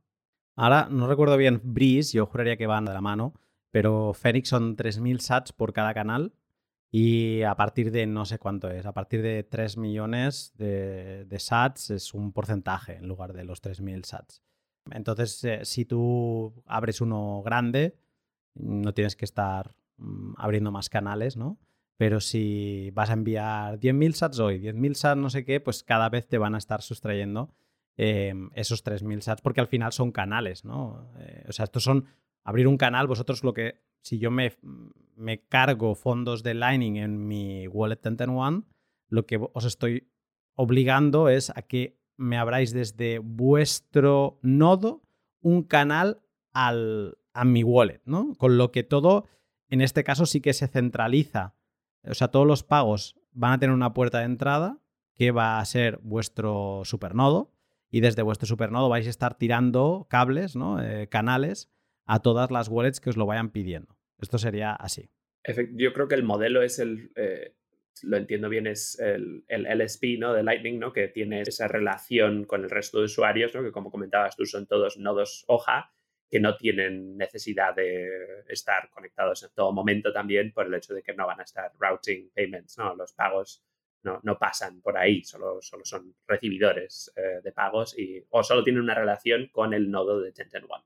Esto es un, es una forma muy, muy común ¿no? de, de, operar en Lightning ahora mismo. Y sí, es como una estrella, por decirlo así, ¿no? El, el mapa de nodos es... Sí, bueno, es, es, es, lo que tenemos ahora mismo, desde luego, pero estamos en el principio del proyecto también, ¿no? Entonces, cabe, cabe pensar que podamos evolucionar también en, en este sentido. Entonces, los fondos, una vez yo me los envío, ¿me va a tocar esperar a que se abra este canal? ¿O hacéis alguna magia para que el usuario disponga de esos fondos automáticamente? Yo creo que nuestro objetivo es que los canales, lo que pasa es que esto también eh, tiene su riesgo, por decirlo así, ¿no? pero que los canales sean de cero confirmaciones, ¿no? Para que tengas la experiencia de que tu canal está abierto lo antes posible, ¿no? O por lo menos usamos lo que, lo que usa todo el mundo, ¿no? En cuanto a, en ese sentido, lo, lo más rápido posible para que si, si lo decides como usuario, ¿no? Si aceptas ese riesgo, ¿no? De que el canal tenga cero confirmaciones o una confirmación, Ah, pues eso depende del usuario. En este momento no recuerdo muy bien si estamos en cero o una, pero se trata un poco de eso. De, bueno, eso sería un riesgo para vosotros. sí, no, tienes razón, tienes razón. Eh, yo creo que como, porque nosotros hacemos el pago y entonces... Avanzáis fondos. Estaríais avanzando fondos mientras que el, usuario a lo mejor os podría hacer un replace by fee de esa apertura de canal. Sí, tienes razón, tienes razón. Que se trata un poco, pero hay otras situaciones en las que puede ser al revés, ¿no? Entonces, es, no sé, o sea, como que siempre hay alguien que cuando tomas una decisión de ese estilo, ¿no? De, en, cuanto a, eh, en cuanto a experiencia de usuario, ¿no? Pues tienes esa, hay un pago ahí, claro, ¿no? De, la seguridad, ¿no? Yo supongo que vuestro deseo sería que todo fuera muy rápido y fluido para que el usuario no tuviera que tener esta, este timing de on-chain, ¿no? Pero supongo, bueno, eh, como le puede pasar a Moon, que hace cosas similares, eh, os tocará ver, a ver si os engañan mucho y entonces nos compensa y, entonces decir, oye, pues eh, esperamos a los timings y, ya está, ¿no? Hay que, experimentar, claramente, ¿no? Tenemos que ver cómo, se comportan los usuarios, qué es lo que requieren también. Igual, es, igual no hay nadie que, necesite que los canales estén abiertos con cero confirmaciones. También hay que tener en cuenta que recargar o cargar la, wallet puede ser una operación que ocurra una vez, ¿no? O depende de lo grande que sea el canal que crees, ¿no? Pero parte de nuestra oferta también es que nosotros cuando creamos el canal añadimos un montón de lo que se llama inbound liquidity, ¿no? De momento es una, una, cantidad eh, menor, ¿no? Porque estamos en una fase de beta, ¿no? Pero cabe la posibilidad de que se, fue, se ofrezca como servicio, que lo hacen otros wallets también, ¿no? Otros providers, el pagas mayor fee dependiendo de lo grande que quieras que sea tu inbound liquidity. Y el inbound liquidity simplemente es la, parte que en nuestro caso Tencent One tiene en el canal, que, que, lo que te permite es recibir pagos, por decirlo así, ¿no? Entonces, eso te permite siempre poder recargar tu wallet más o recibir pagos de alguien que te quiera eh, mandar dinero, ¿no? Entonces, um, hay, hay, lo que quiero, lo que vengo a decir es que, en cierto modo, es, es importante que eso sea, que cargar el wallet sea una operación con buena experiencia de usuario, pero es posible que no sea la operación más común, ¿no? O sea, que de hecho se supone que no debería ser la operación más común. Y luego también hay que tener en cuenta que hay otras opciones para, para aumentar la cantidad de fondos que tengas en el canal, ¿no? Ahora mismo, cuando tienes un canal de Lightning, en la mayor parte de las implementaciones estás limitado, ¿no? Porque tienes que volver a cerrar el canal y volver a abrirlo, ¿no? Si quieres aumentar los, los fondos en ambos lados, pero con splicing, ¿no? Que seguro, seguro que has hablado de ello en el pod pues eso es un protocolo que tampoco creo que sea eh, muy complicado. Lo complicado es añadirlo a Lightning y que todo el mundo esté de acuerdo, pero em, con eso ya te permite tener un poco más de flexibilidad, ¿no? Para que la recarga, obviamente pagas costes on-chain, ¿no? Pero empiezas a tener un poco más de, flexibilidad en ese sentido. Antes de seguir, un comentario, porque nos has enseñado al principio que estás en un rascacielos, estábamos viendo el Empire State y a mí me, me, me surge porque he escuchado sirenas ¿Y de verdad se escuchan sirenas a esta altura? O sea, eh, retumba las sirenas o lo que sea de alrededor y se escucha tan alto. Hay mucho ruido en Nueva York. Es alucinante. yo estoy durmiendo en. No estoy durmiendo tan alto, duermo en, 15, ¿no? Ah, nada, en el suelo. Es, no, no, el ruido es atronador, desde luego. Pero. pero es increíble. no, es, desde aquí se disfruta un poco, son como sonidos agradables hasta ahora para trabajar. son sonidos blancos, de aquellos de, para ponerse a dormir, ¿no? Eh, vale, perfecto. Pues después de esta intrusión, eh, volvemos a nuestra wallet. Entendemos que, vale, por cada mm, financiación hay una apertura de canal. Si es que el canal no tenemos canales, por ejemplo, o si no es suficientemente grande como para eh, meter todo lo que ahora queremos hacer entrar. Y todo de momento va por Lightning. Perfecto. Ya hemos recargado ahora nuestra wallet, ¿no? Nuestro nodo, de hecho. Nuestro, y tenemos ahí nuestro SAT. Que entiendo que como es un nodo, pues cuando instalamos la wallet nos daréis unas frases de recuperación y mm, en el caso de borrar la aplicación, eh, pues que nos podremos recuperar esos SATs. Siempre ahí siempre hay una tensión en cuanto a cuándo quieres enseñarle al usuario esto, ¿no? Porque obviamente es una de las responsabilidades como usuario de Bitcoin el tener control de tu seed, ¿no? De tu, de tu frase que te asegure tus, tus coins. Y sí, entonces en nuestro flow actual es una de las opciones que tomas en cuanto abres la aplicación después de que se crea el nodo. Tenemos estos fondos que podremos recuperar en caso de que todo vaya mal, pero ahora vamos a hacer trade, porque entiendo que es de las eh, Ahora mismo, sin tener stable sats, es básicamente lo que podremos hacer, aparte de hacer un, withdrawal, ¿no? O sea, podemos recargar, podemos o sea, recibir y entiendo que podremos enviar como cualquier wallet de Lightning y tendremos una pestaña de, eh, de trade, ¿no? En esa pestaña de trade ya pondré, miraré de poner la versión de YouTube, alguna pantallita para que se vea cómo es. Yo he tenido la suerte de ser de los primeros en probarla, o sea que eh, sé por dónde van los tiros. Pero para quien no la haya visto, eh, ¿qué nos encontraremos ahí? O sea, ¿qué, podremos hacer dentro de esa ventana? Ya tenemos, vamos a poner un millón de sats y ahora entramos a esta ventana. ¿Y qué podemos hacer? Efectivamente, como comentas, la aplicación en este momento son dos pestañas, eh, porque estamos concentrados en, estas dos cosas. Una para el wallet, ¿no? para ver tu historia de transacciones, tu balance, y la otra para trading, para hacer perpetual swaps. Y entonces cuando llegas ahí, pues tienes una visión eh, bastante familiar si has hecho trading en, Bitcoin en el pasado, ¿no? De, tienes el candle chart, ¿no? Para, poder ver el movimiento del precio de Bitcoin en los últimos horas o días. Y luego debajo tienes la opción de elegir en qué dirección quieres ir, ¿no? Si crees que el precio de Bitcoin va a subir o bajar. Y a partir de ahí, pues eliges una serie de parámetros para que van a definir la posición que vas a, que vas a abrir, ¿no? Entonces tienes que elegir, pues, la cantidad de dinero que quieres poner, ¿no? Que es todo lo que aportas al DLC, al, al contrato, el leverage con el que quieres que ir y a partir de ahí, pues, es, eso ya te empieza a contar ya qué riesgo estás asumiendo, ¿no? Porque obviamente si se trata de trading, pues tienes ese riesgo eh, propio ¿no? de, esto. Por lo tanto, pues ves, por ejemplo, el momento en el que te, puedes, te pueden liquidar, ¿no? Si tomas un montón de leverage, pues tu riesgo aumenta, por lo tanto es bastante más eh, probable que si el, si el movimiento de Bitcoin es contrario a tu, a tu posición, pues que pierdas el, el dinero, por lo tanto ahí pues tienes que ajustar un poco lo, lo que, lo que aceptas y aparte, pues en, esta primera versión, algo que no te había comentado, de momento está para, por simplicidad, porque estamos en una beta, la posición no es perpetua,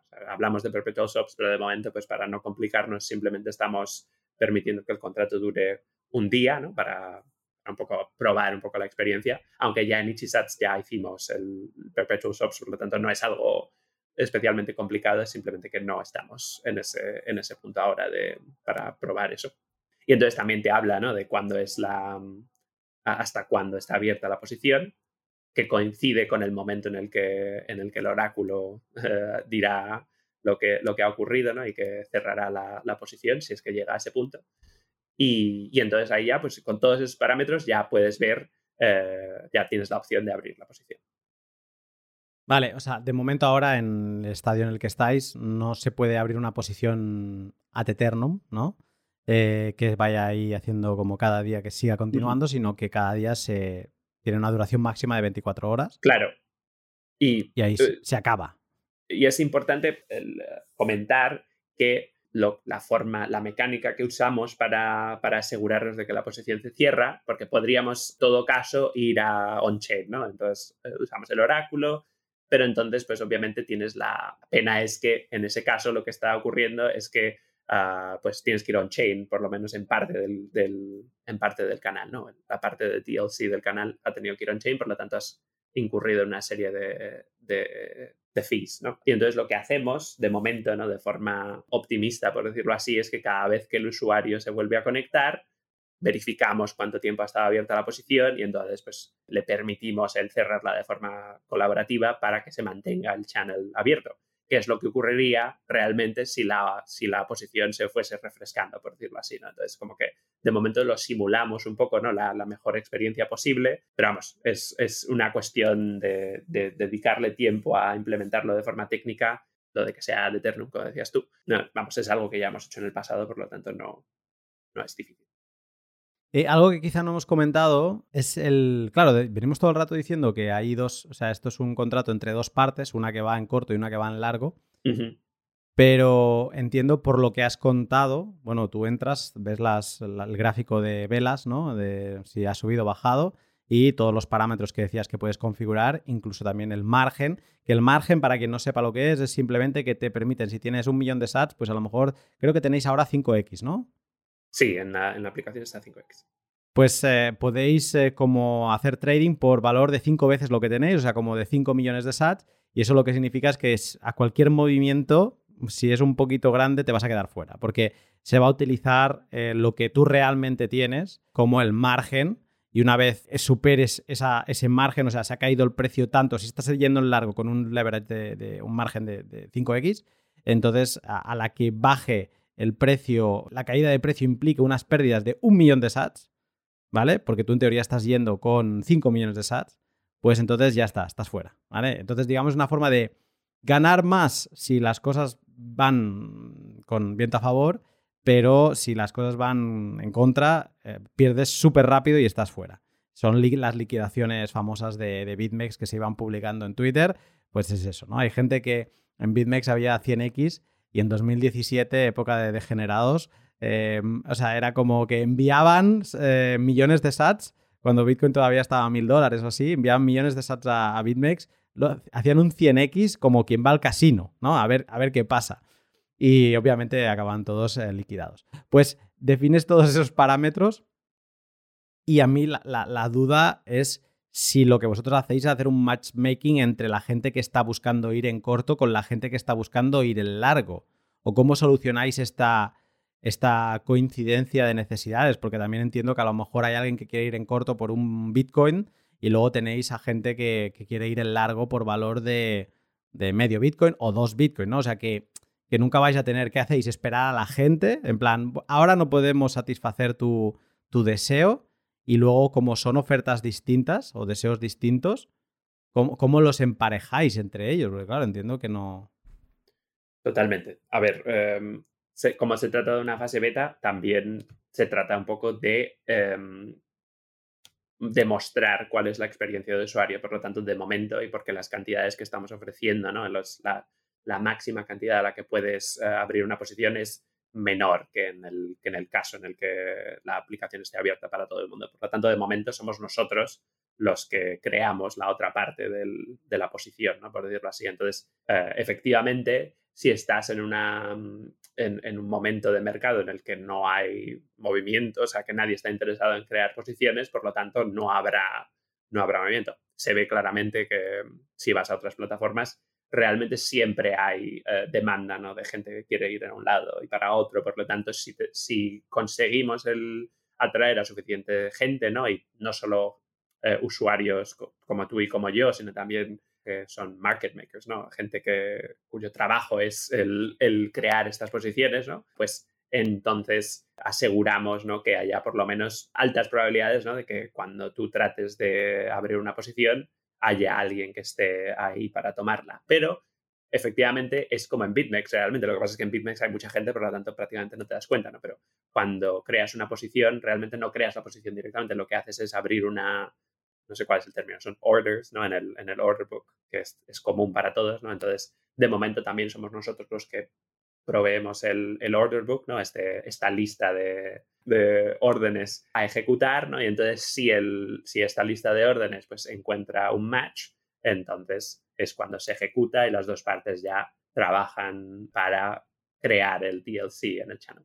Pero entonces la idea es, ¿lo casaréis internamente vosotros en, base al, riesgo que vayáis asumiendo. Pero leía antes en la, un, medium que tiene Tibot donde explicaba esto de los DLCs online y juraría, hablo de memoria, que los DLCs mm, en Lightning no se pueden enrutar. Entonces tienen que ser como bilaterales entre los dos extremos del, canal, ¿no? Efectivamente. Y entonces, si vosotros vais a actuar como un pulpo, ¿no? Como esa cabeza y vais a tirar canales a todos vuestros em, pues, usuarios, pues entiendo que los que operen con Tenten One estarán creando un long o un short, pero contra vosotros y seréis vosotros los que aceptáis ese long o ese short en base, eh, entiendo, a, este order book que vais teniendo por detrás, ¿no? ¿Esto es así o, no? Lo has explicado bien. Em, efectivamente, con el protocolo de Tibo, como el como el, el DLC, el, canal de DLC está situado como en paralelo, por decirlo así, ¿no? Tiene, como explicaba antes, el mismo padre, ¿no? La misma transacción padre. Se trata de que no es parte directa ¿no? del, del, canal de Lightning, por lo tanto no hay routing posible. Como comentaba antes también, hay posibilidades de que eso se, se consiga hacer de forma efectiva, por lo tanto, cabe la posibilidad de que en algún momento uno puede hacer routing de DLC, de DLC channels también o de DLCs. Ah, pero en este momento no. Por lo tanto, efectivamente, el mecanismo que usamos para, para crear la posición es que nosotros reflejamos la posición entre las dos partes. ¿no? Ahora mismo nos, situamos en medio, como el pulpo, como dices tú. Y como tenemos un canal abierto con el usuario, ¿no? con, contigo, ¿no? tenemos un canal abierto, y también tenemos un, canal abierto conmigo, por decirlo así, ¿no? Entonces, pues, entonces si yo tomo una posición eh, long, tú tomas la posición short ah, y entonces Tencent One simplemente tiene que replicarlo y entonces mientras una posición se mantiene abierta, la otra posición se mantiene abierta también. Si hay una de las dos partes que decide cerrarla, pues entonces ya se trata de volver a igual requiere cerrar la posición del otro usuario o también se puede encontrar otra persona que reemplace a una de las dos partes para mantener el, balance. ¿no? Si hay suficiente liquidez, no hay problema, ¿no? porque es, fácil el, encontrar. Pero si efectivamente ahora mismo simplemente hay como por cada posición hay dos DLCs, ambos con el nodo de Tengen One como contraparte, aunque realmente como Tengen One está tomando ambas partes, no hay realmente se cancelan las posiciones de forma efectiva, ¿no? es el, esa es la idea, porque Tengen One no tiene interés en tomar parte, ¿no? es simplemente una solución técnica para el problema. Realmente en el mundo ideal, ¿no? Pues lo haríamos routing, ¿no? entonces también ocurre, lo, sí, esa sería la, esa sería la, forma ideal, pero luego hay que ver si técnicamente es algo satisfactorio también, ¿no? Porque igual, pues, nosotros de hecho, el, si puedo comentar, ¿no? Que en nuestro primer, eh, nuestra primera aproximación hacia, hacia Tengen One participamos en, en, este torneo de Legends of Lightning, ¿no? En diciembre, ¿no? Que es lo que nos motivó un poco a probar algo un poco distinto a lo que hacíamos en Ichisats. Y nuestra primera intentona fue, pues eso, con el propio DLC dentro del Commitment Transaction de Lightning. Y de la, desde luego la forma en la que lo hicimos funcionaba, pero incurría en una serie de problemas que, que, no, que decidimos no solucionar, ¿no? Porque requiere como un DLC de estos, como ya comentábamos, ¿no? vamos, digamos que crear el DLC es relativamente em, costoso, ¿no? Porque tienes que crear un montón de, firmas digitales, ¿no? Y tienes una conversación digital también con tu counterparty muy intensa, ¿no? Hay un momento ahí en que tienes que hacer un montón de mensajes. Lo que ocurre en un canal de Lightning es que realmente el canal de Lightning se refresca bastante a menudo. Eh, puede ocurrir que haces routing y ya ocurre de forma ¿no? que tienes que, volver a, cambiarlo, aunque ya como comentábamos antes, no hay routing entre el canal de Tengen One y el canal, de, y el canal del usuario, pero lo que sí ocurre de forma eh, que no puedes evitar es que el canal de Lightning también tiene que cambiar dependiendo de los fees on-chain, ¿sabes? Entonces, si, como ocurrió la semana pasada, las comisiones de, Bitcoin cambian y suben y es constante eso, entonces el canal tiene que ir ajustándose, ¿no? Entonces se vuelve a, a, refrescar. Si ocurriese eso con un DLC, ocurriría que en cada momento que ocurre eso tienes que también refrescar el DLC. Para eso tiene que estar tu counterparty conectado y también tienes que estar eh, preparado para tener esta conversación intensa. Por lo tanto, lo, más básico es que no funciona muy bien, pero puede que haya otras opciones que lo hagan más, más posible. Entonces, cuando hemos abierto esa posición, a mí me sigue pareciendo magia lo de que en un canal que yo tengo abierto en teoría de Lightning, mm, sin más florituras, que yo pueda destinar como unos, una parte de ese balance a crear un DLC porque lo que he leído en vuestro blog, que también recomiendo para quien le interese, vais publicando eh, artículos así como muy enfocados al usuario y está muy bien, eh, es que cuando esa posición se cierra, pues ese balance como que vuelve al canal. Y a uno ya le empieza a dar la sensación de que estamos hablando de capa 3. O sea, que habéis montado como unos. O sea, tenemos capa 1 Bitcoin, luego capa 2 Lightning, y luego vosotros estáis con, o sea, montando una cosa que toma fondos de ese canal de Lightning para crear esos DLCs y luego, como si ya cierro la posición, pues esos sats vuelven, ¿no? O se se restablece el balance. Eh, entiendo, pues una parte se irá para un lado, otro para otra, o, viceversa. No sé si puedes, eh, entiendo que sin irnos muy técnicos, pero no sé si puedes explicar un poco eh, esta magia. Diría que es capa 2. desde luego no hay, no hay más capas. Simplemente es, para el que no conozca el protocolo de Lightning, pues es simplemente una modificación del protocolo de Lightning. Entonces, en, un, en Lightning tenemos el canal que simplemente se trata de una serie de transacciones que están firmadas y que no están publicadas, ¿no? Que em, gastan un output que, es común entre, entre dos personas, ¿no? entre dos, los dos participantes del canal. Entonces, eso ya lo hemos aceptado como algo que, funciona, ¿no? que puedes eh, hacer actualizaciones de estas transacciones y entonces está, este estado, ¿no? este canal, pues es simplemente esa, una transacción que todavía no se ha publicado. Para hacerlo del DLC hay que añadir más transacciones y entonces lo que se hace es que se, el origen de ese canal que está on-chain, ¿no? es una multifirma, eh, simplemente es que definimos más transacciones, lo que nos permite es dividir ese output en dos canales, por decirlo así, un canal de Lightning y un canal DLC. El canal DLC ya lo presentamos ¿no? la otra vez en el, podcast de, de Ichisats, cómo funciona. Eh, este funciona de forma muy similar también. Y lo que te permite también es que luego cuando las dos partes, ¿no? Sí que con lo que tú comentabas, ¿no? Que queremos cerrar la posición y volver a solo un canal de Lightning. Simplemente es que las dos partes tienen que volver a estar de acuerdo en revocar el canal de Lightning, no, perdón, el canal de TLC para como hacer como que nunca pasó y volvemos a una situación en la que simplemente firmamos una nueva transacción, ¿no? una nueva transacción del canal que representa el estado del canal de Lightning con una nueva división de los, de los outputs, ¿no? De, las, de las monedas. El balance, ¿no? El balance, efectivamente, para que refleje lo que ha ocurrido en la posición, ¿no? Entonces ahí puede ser, pues, has ganado 500 sats y eso añadimos a tu balance.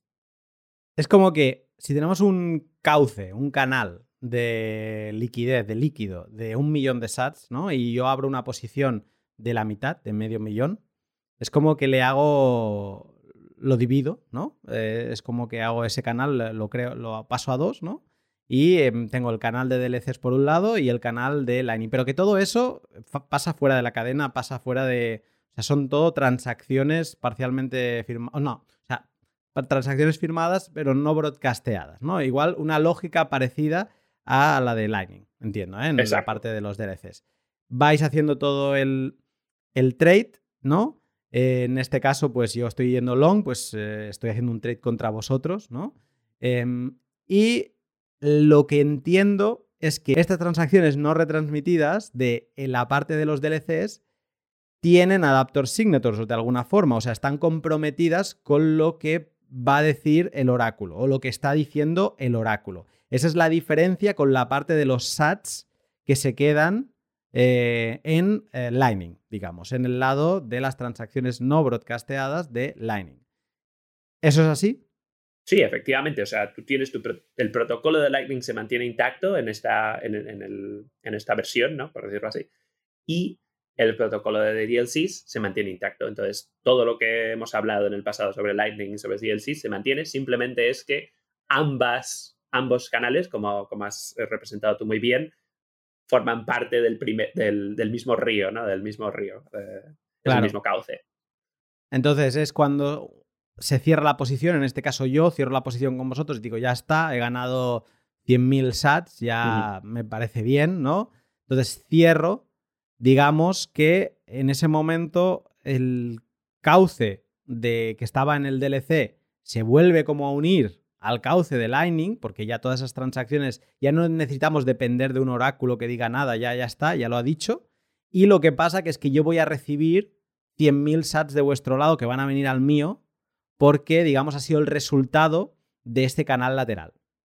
Exacto, exacto. Simplemente es, esa es la, cuando, cuando se cierra el, el canal DLC, entonces es simplemente distribuir los fondos dependiendo de cómo ha salido la, la apuesta, ¿no? La posición el, resultado.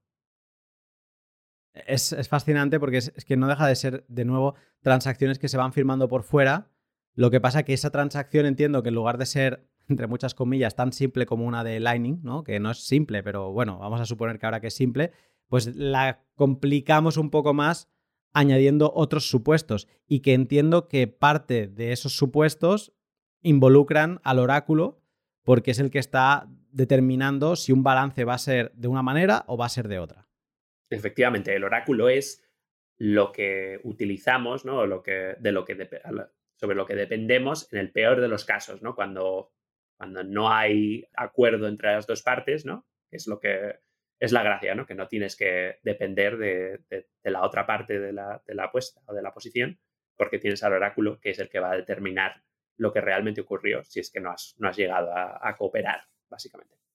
¿El oráculo ahora mismo quién es? De nuevo, como estamos en una situación de, fase de beta, pues eh, tenemos, tenemos el oráculo que lo estamos nosotros proporcionando. Por lo tanto, ahora mismo no es, una, no es un setup totalmente real, ¿no? En el sentido de que para que esto tenga valor real, el oráculo tiene que ser completamente independiente de nosotros, ¿no? Eso es, eso es obvio. Y luego hablaremos también de la posibilidad de que haya múltiples oráculos, ¿no? Para que no haya dependencia de un solo, de una sola persona o entidad que pueda ser corrompida. Pero sí, de momento, de momento nosotros lo ofrecemos porque es lo más sencillo para, para avanzar de forma rápida. Obviamente, en cuanto abramos a una gran cantidad de personas o empecemos a hacer trading con dinero de verdad, ¿no? Por decirlo así, ¿no? Con, con cantidades importantes, no puede ser así, ¿no? Y de hecho, somos claros en cuanto a, en cuanto a que estamos en una fase de desarrollo y por eso está cerrado totalmente, ¿no? O sea, es, es una beta cerrada de momento. O sea que Ahora mismo, eh, en esta fase de beta es así, en una fase entiendo que ya, ya no sea de beta, pues ah, será una persona independiente este oráculo y para quien no se haya dado cuenta de lo que es un oráculo, es simplemente una persona que firma mensajes, si es sobre precio de Bitcoin, donde va firmando un mensaje con el precio actual que tiene Bitcoin, ¿no? Y de esa forma, con el resultado, que es la, firma, ¿no? Eh, de ese mensaje, pues con esa firma es lo que puede desencadenar que ese canal paralelo que hemos abierto de un canal de DLC, pues que se cierre a favor de Tenten One o a favor mío como usuario. Sin tener que ser Tenten One un buen chico, ni yo como usuario sin tener que decir la verdad. Hay un tercero independiente que está dando precios y ese canal depende, el balance de ese canal depende de lo que diga ese tercero. Vale, perfecto. Vamos a suponer, ahora tengo preguntas eh, un pelín más espinosas de qué puede pasar si todo va mal, pero según lo que estamos viendo ahora, venga, perfecto, este canal se ha vuelto a Lightning, yo he ganado 100.000 SAT y de hecho, como ya no tengo ningún trade abierto, yo lo que tengo ahora mismo, olvidándome de que me permitís hacer trading, es yo tengo una wallet de Lightning con SATs. Totalmente. Es un canal, un canal de Lightning normal y corriente. Puedes hacer pagos, recibir pagos, lo mismo. Yo me puedo ir a comprar una tarjeta regalo de Bitrefill, me puedo hacer lo que quiera desde ahí dentro, lo pago, hago el. Entiendo que tendrá un botón de enviar, que en un exchange sería withdraw, pero en este caso no, porque estoy operando desde dentro de mi wallet. Estoy operando con transacciones no broadcasteadas, no retransmitidas de Bitcoin. Esto es fascinante. Entonces tendré un botón de enviar. Y yo enviaré con esos SAT lo que quiera. Efectivamente, es, una parte del el objetivo, es que tengas la opción de hacer cosas interesantes con TLC, pero sin perder todas las posibilidades que tienes con una, con una wallet de Lightning en tu móvil, que es lo que todo el mundo que tiene experiencia ya sabe cómo funciona, ¿no? Queremos, queremos estar ahí. es increíble. Bitrefill es la página web en la que podrás comprar de todo pagando con Bitcoin. En España tienes un montón de comercios como IKEA, Zara, Carrefour, Uber o MediaMarkt. Y por ejemplo en Argentina también tienes Carrefour, Día y Frávega. Pero hay muchos más establecimientos y como están disponibles en prácticamente todos los países del mundo, en función de cuál sea tu localización tendrás más o menos productos disponibles. Te animo a que le eches un vistazo. Por ejemplo, en El Salvador es un canteo porque puedes pagar hasta recibos de casa, la luz, el agua. es alucinante. Bitrefill empezó únicamente con tarjetas de recargas móviles, pero rápidamente hizo crecer su catálogo y hoy en día es un activo impagable para todos los bitcoiners que queremos vivir la economía circular de Bitcoin. Te animo a que sigas el link de la descripción y revises todo lo que Bitrefill puede ofrecerte. Te prometo que te sorprenderá encontrar establecimientos en los que ya puedes comprar pagando con Bitcoin y que seguramente no esperabas verlos ahí. Además, si te registras podrás también recibir satoshis de vuelta en cada una de tus compras. Ya lo sabes, Satoshis, Bitrefill y poco más. Y BTC Prague, la conferencia Bitcoin más grande que se ha realizado en Europa y que tendrá lugar en apenas unos días en la bonita ciudad de Praga. Yo personalmente empiezo a sentir ya los nervios y es que el cartel y el programa son alucinantes. Si vas a por el pack completo, la semana en Praga pinta así. El miércoles, Dev Hack Day, con los desarrolladores más top sentados codo con codo contigo, educándote y charlando sobre lo más avanzado por el lado tech de Bitcoin. El jueves es Día Industry, con charlas y encuentros más enfocados a empresas y gente que trabaja en Bitcoin.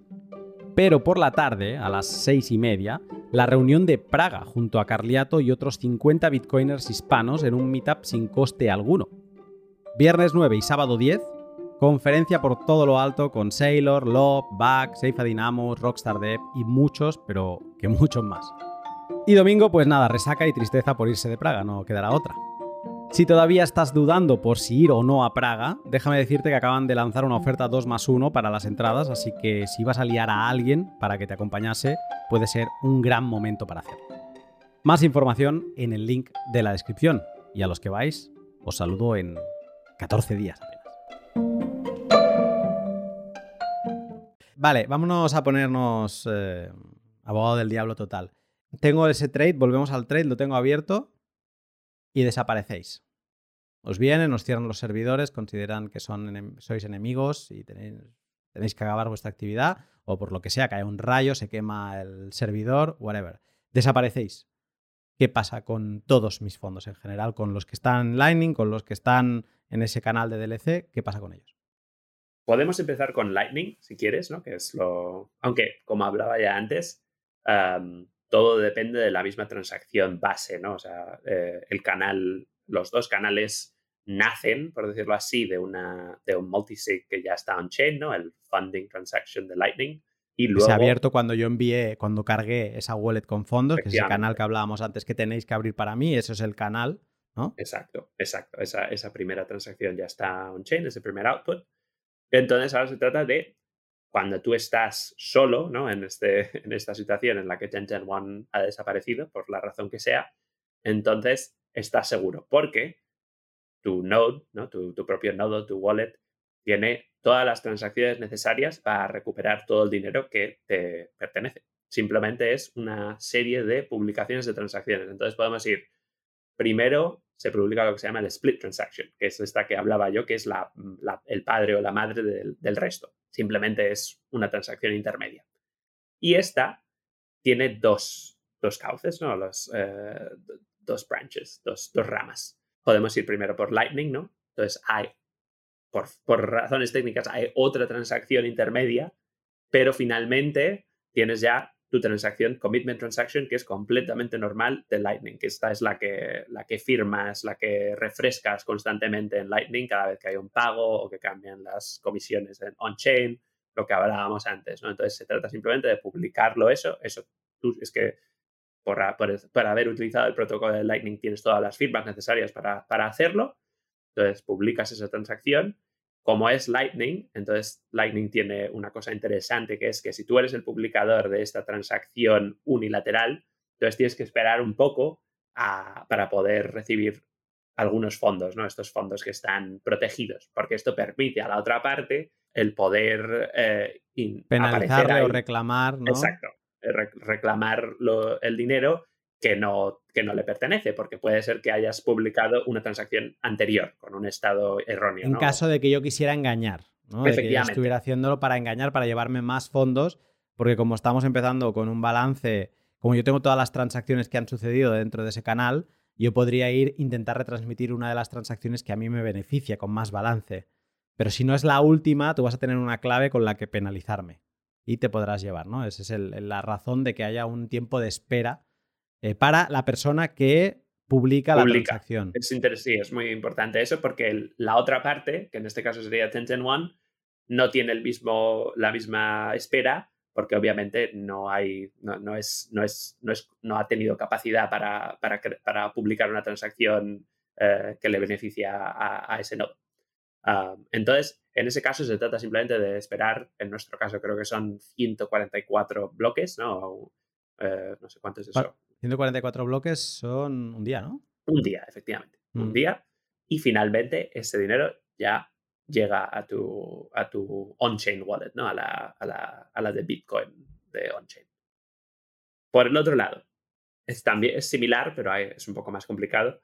Tenemos otra transacción, está conectada a la split transaction que comentaba antes, es la otra rama, y entonces aquí vamos a, otra transacción intermedia, también unas razones técnicas, y finalmente ya tienes lo que también se llama la, yo, llamaría la DLC, la DLC Commitment Transaction, ¿no? que es la, también la que se puede ir actualizando, que de momento no actualizamos, pero que es una transacción que representa simplemente eh, es lo que te permite actualizar el DLC, por decirlo así, pero que ahora mismo no lo estamos, eh, eso no, lo estamos usando de momento.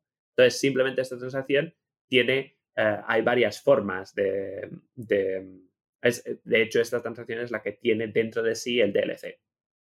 Uno de los outputs es el DLC. Y finalmente, con la publicación de la commitment transaction, lo que queda es definir o, o tener encontrar qué transacción de todas las CETs, ¿no? que son las transacciones que que gastan el DLC, cuál de ellas es la que ha sido activada por el oráculo. Por lo tanto, tenemos que esperar también a que el oráculo haya eh, publicado su atestación ¿no? sobre el evento. Y decide, ha ganado el Real Madrid, ayer perdió, pero ha ganado el Real Madrid, no dice el, oráculo. Y entonces una de estas, eh, uno de estos DLCs, pues es activado.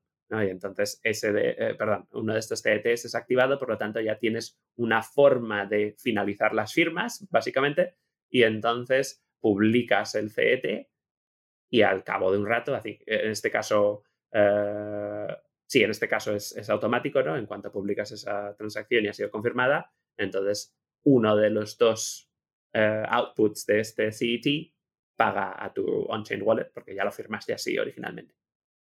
Alguien, espera, que no haya escuchado el pod o de los DLCs o no sepa cómo funciona, es que la gracia de los DLCs es que tú te anticipas a todos los posibles resultados. En el caso de un partido de fútbol es fácil, es gana, pierde o empatan, ¿no? Eh, tienes esas dos, esas tres posibilidades. Pero en el caso del precio, entiendo que tú anticipas un montón de precios por arriba y un montón de precios por abajo, ¿no? Para, para quedarte, bueno, no sé si tienes el dato de, de cuántos llegáis a anticipar. Sí, no, claro, esto depende un poco de las necesidades del producto que estés ofreciendo, claro, porque igual tus usuarios aceptan que eh, tramos de cambio del precio de 10 dólares o de 100 dólares son aceptables, mientras que en otros casos pues necesitas mucha mayor precisión y efectivamente según eh, subdivides estos tramos ¿no? o esta, la, función que determina hacia eh, cuánto se lleva cada cual, ah, entonces incurres en mayor número de CETs, ¿no? Estas transacciones que, gastan el DLC. Por lo tanto, ahí pues eh, tienes... Hay, hay, hay, decisiones que tomar en, cuanto al producto y quizá el usuario también pueda tener capacidad para elegir qué es lo que quiere, ¿no? Hay todavía hay muchas, muchas cosas que, determinar. De momento estamos, igual que en yo creo que estamos firmando 200 transacciones o algo así, que son habrá que ver, depende un poco, ah, en ese sentido tenemos que hablar con usuarios y ver cuáles, las, cuáles son las necesidades, ¿no? Porque obviamente...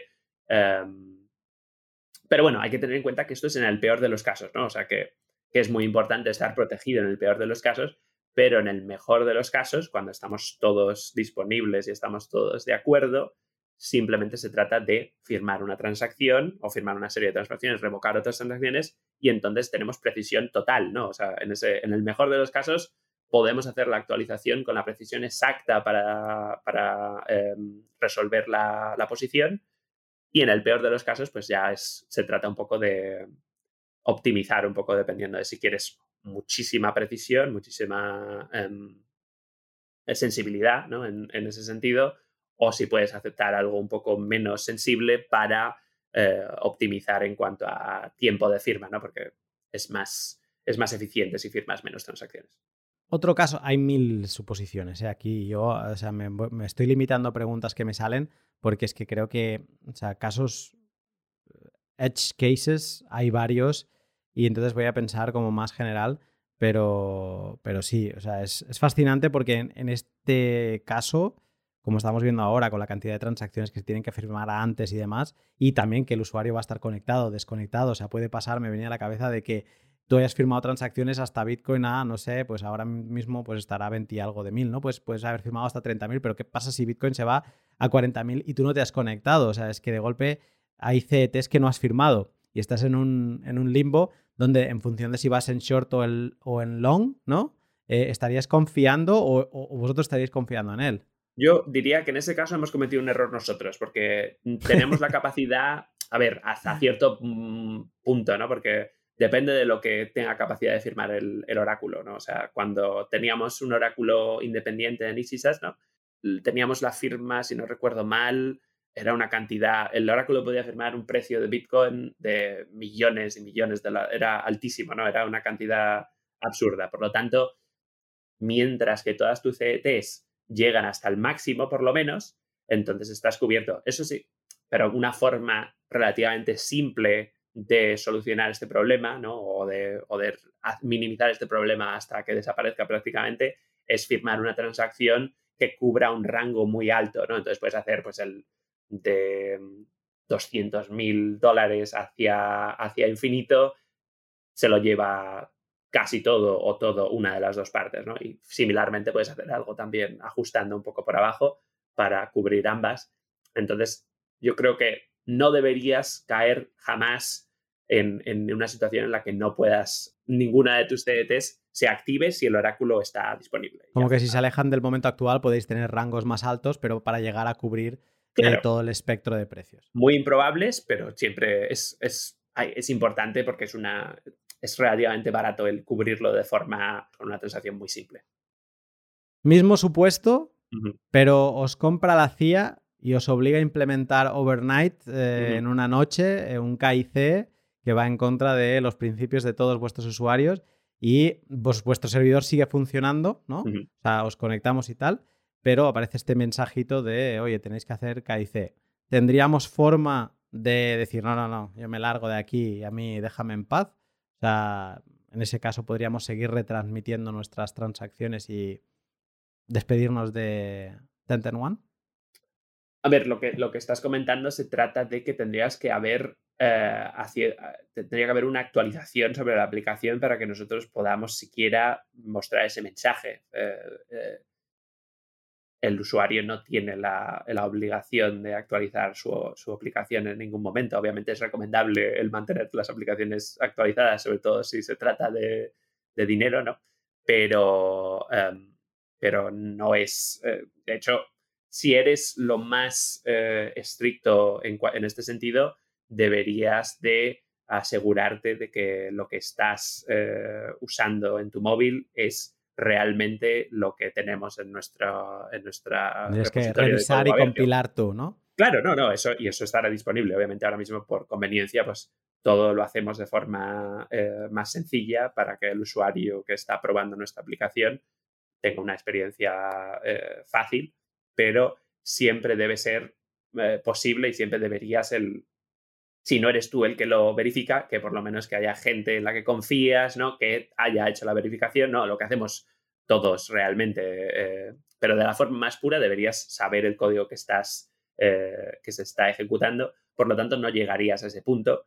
Si... Y en el caso de que la actualización ha llegado a ese punto, es que realmente no hay problema en el sentido de que, pues, por lo pronto, nadie puede robarte tu dinero, ¿sabes? Las transacciones están firmadas a priori, ¿no? O sea, esta actualización viene después, por lo tanto, si no has, si no has hecho nada a partir de la actualización, de la, de la, actualización, negativa, esta de la que hablamos, entonces simplemente se trataría de esperar a que todo lleve su curso. O hacer un downgrade, entiendo, ¿no? No, claro. En el peor de los casos, claro, efectivamente. Si, si puedes hacer downgrade, o lo primero sería evitar el upgrade y efectivamente, si puedes volver a la, versión anterior, por supuesto. Pero incluso, o sea, lo que está claro es que nadie puede eh, efectuar las transacciones que has firmado son ya definitivas en ese sentido, por lo tanto, simplemente se trata de, en el peor, peorcísimo de los casos, sería simplemente con esos datos que tienes dentro de tu móvil, el acceder a ellos de, forma programática, ¿no? Y eh, asegurarte de que ciertas transacciones son publicadas. Podrías nuestro código es todo, no, lo he comentado, pero nuestro código, todo el código que, ejecutamos en, los móviles de nuestros usuarios es abierto. Por lo tanto, siempre tienes la posibilidad de ir ahí, hacer tú el build eh, localmente, instalarlo en tu móvil, si es, si es lo que deseas, y siempre tienes acceso a una, a una versión anterior. Habrá un channel backup, entiendo, y tendrás que, aparte de las palabras, tendrás que ser responsable de guardar ese archivo cuando se vaya actualizando y no sé si proporcionaréis alguna opción tipo lo de guardarlo en Google Drive cifrado con las palabras o cosas así. Todo esto lo estamos pensando. De momento nos hemos, lo hemos simplificado de, de momento hacer el backup puramente, eh, pues eso, con, la, con el seed phrase, ¿no? Pero eh, efectivamente es necesario, por, el, por eso en los peores de los casos, hacer el backup también del channel, ¿no? porque hay una serie de cosas ahí que, hay que recordar para poder, eh, para poder hacer el propio, el, restart ¿no? de, todo, ¿no? el recuperar todo, toda esa información y recuperar todo el dinero. Por lo tanto, sí, o sea que es, en ese peor de los casos sería, también estarías cubierto. Dos casos más. El oráculo se vuelve loco y empieza a tirar precios que no son los de mercado. ¿Qué hacemos aquí? Bueno, aquí hay dos cosas, porque si el oráculo está afirmando cosas que no son correctas, entonces el problema es que no deberías tener solo un oráculo. ¿De acuerdo? O sea, esto es algo también que es parte para mí completamente necesaria de nuestro, de nuestro proyecto, es el tener acceso o tener la posibilidad de que se usen múltiples oráculos para el DLC, ¿no? Para el DLC. Esto significa simplemente que en vez de depender solo de la firma o de la atestación de un oráculo, que efectivamente puede, puede acabar haciendo cosas completamente sin sentido, pues que puedas elegir a partir de una serie de oráculos para, para que esta, esta situación catastrófica no sea tan grave, porque entonces en ese caso simplemente podrías ignorar lo que dice ese oráculo, por decirlo así, ¿no? Entonces sería muy improbable que muchos oráculos hiciesen cosas sin sentido o cosas maliciosas.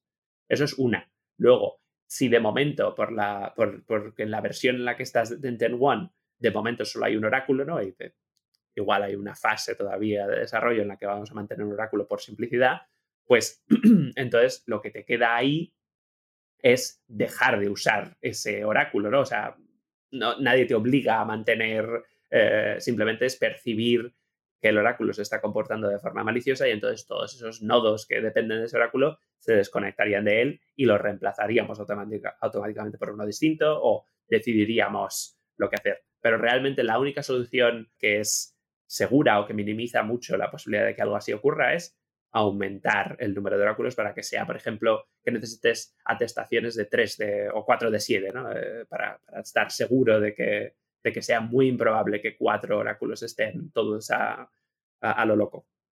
Último punto es, ¿qué pasa si se vuelven a disparar las fees o que tú te encuentras en una situación de cierre forzoso, que es lo que estamos hablando ahora, ¿no? De, Por la razón que sea, porque desaparecéis, porque no nos gusta lo que estáis haciendo y queremos cerrar eh, y llevarnos los fondos. ¿Qué pasa si nos encontramos con una mempool hasta los topes? Efectivamente, esto es muy importante de solucionar y yo creo que esta última, estas últimas dos semanas nos han dado una buena, una buena experiencia de lo que puede ocurrir si no nos preocupamos bien de este problema. Aquí hay opciones distintas, ¿no? O sea, siempre tienes opciones como anchor outputs o eh, soluciones de ese estilo, ¿no? O eh, child, child pays for parent o este tipo de fee bumping, ¿no? De transacción o de métodos para que asegurar que tu transacción va al on-chain eh, en el peorcísimo de los casos, ¿no? Entonces hay que ser, hay que, hay que mantener siempre esa flexibilidad para asegurarte de que eso es así, ¿no? De que, y sobre todo, todo tiene más, eh, este tipo de soluciones tienen más sentido cuando aumentan las posiciones, ¿no? Y estos DLCs son más grandes y las cantidades son más importantes, por lo tanto, en este momento en el que tenemos transacciones pequeñas en una fase de beta, pues no tiene, no, no, no, es, la importancia es menor, ¿no? De, puedes esperar, no, nadie te va, ¿sabes? Estás en una situación de momento eh, en la que no es un problema grave, pero en cuanto tengamos esas situaciones en las que tengamos un gran volumen y gente que está realmente usando la plataforma eh, One de una forma muy seria, entonces sí que es muy importante, pues eso, que puedas asegurarte de que la transacción eh, llegue a un chain. Aún así, es que la situación que hemos vivido recientemente, ¿no? Con, con la imposibilidad de, para nosotros se ha manifestado más bien en la imposibilidad de abrir nuevos canales, en la, esto que hablaba también de que el canal de Lightning se, se tiene que refrescar cuando cambian las, las fees, resulta que nosotros no estábamos preparados para, para, que los fees fuesen tan altos. Entonces, automáticamente llegábamos a la situación en la que había que cerrar el canal porque no estábamos de acuerdo con lo que nos decía nuestro, nuestro peer.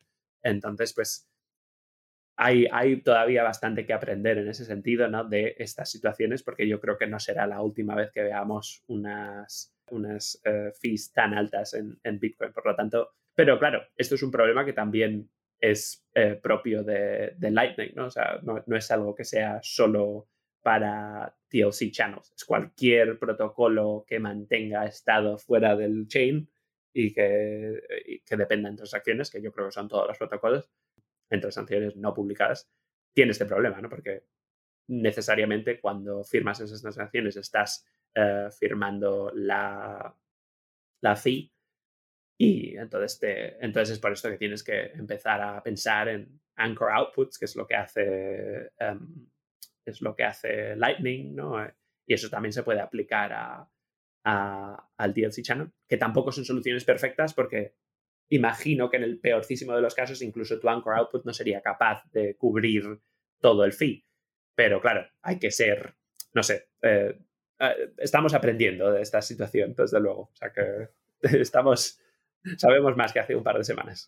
Como leía en, varios eh, mails de la mailing list, final Lightning sufre con fees altas. Sufre en este tipo de situaciones, en cierres, aperturas de canal, cierres forzosos. Y ahí es donde Lightning, decían algunos, de que no está preparado para... O sea, no es la solución de escalabilidad en un momento en el que a lo mejor de constante vayamos a estar en 100 sats byte como mínimo, ¿no? Entonces es algo para lo que ya no solo Lightning, sino Bitcoin en general se tiene que preparar, porque si queremos tener escalabilidad, eh, Lightning funciona bien en ciertas condiciones. O también va a obligar a que unos canales sean más grandes para que pueda compensar las aperturas, los cierres y los cierres forzosos, ¿no? Entonces, la historia de los micropagos, pues quizá va a quedar como una anécdota de ciertos años donde el, mercado de fees eh, de tarifas mineras estaba contenido. ¿no? Entonces, bueno, nos toca ir viendo, o sea, ya no solo a, a One con su producto, sino en general a toda la comunidad, eh, de, ver hacia dónde vamos y qué necesitamos. Totalmente, totalmente. Yo creo que es, es, es, lo que tú dices, que Lightning ahora mismo es la, la mejor solución a, a, los, a las cosas, a, los problemas o para, para scalability ¿no? y para usabilidad de Bitcoin pero no significa que sea una solución perfecta. Sí, ¿no? Y que, pero que no es una solución perfecta, ¿no? O sea, que y tiene que mejorar y de hecho por eso hay tanta gente eh, trabajando por, por, hacerlo más usable y, más resistente a situaciones así. Quizá como, como comentas, igual es que no es la solución definitiva, ¿no? Y, entonces pues tienen que aparecer cosas distintas. Recientemente estuvimos eh, hablando con el fundador de Ferry, por ejemplo, ¿no? De Ferryment, que claramente tiene una visión interesante en este sentido, donde él sí ve que, que Lightning va a tener un rol importante, pero obviamente también porque es su producto, ¿no? Y es lo que, lo que están, eh, es la visión que, que, mantienen, pero que ve que habrá una necesidad para, para federaciones que te permitan hacer, pues eso, por ejemplo, con, con el eh, Icash, ¿no? que es lo que es una de las aplicaciones que ofrecen mediante Fedi, pues hacer que esas transacciones sean mucho más baratas en una, pero en una em, situación en la que ya tienes que confiar en esa federación, ¿no? Entonces, pues puede ser una, un camino, aunque es bastante distinto a lo que tenemos ahora mismo en Bitcoin, ¿no? Pero es como que hay... Y, también lo, lo, planteaba en el sentido de esta situación con los fees, ¿no? Pues que en ese sentido, pues eh, preveía algo como que para, para, para, nosotros, ¿no? para la gente normal, sería imposible en el futuro hacer transacciones directamente en Bitcoin o incluso en Lightning, porque las fees serían tan altas, ¿no? Que entonces tendría, habría que encontrar una manera distinta, ¿no? De, hacerlo por encima, ¿no? Lo que hablabas, ¿no? Scalability, que, que hay que buscar, o posiblemente haya que buscar algo más, cosas nuevas. Creo que hemos visto todo así en general.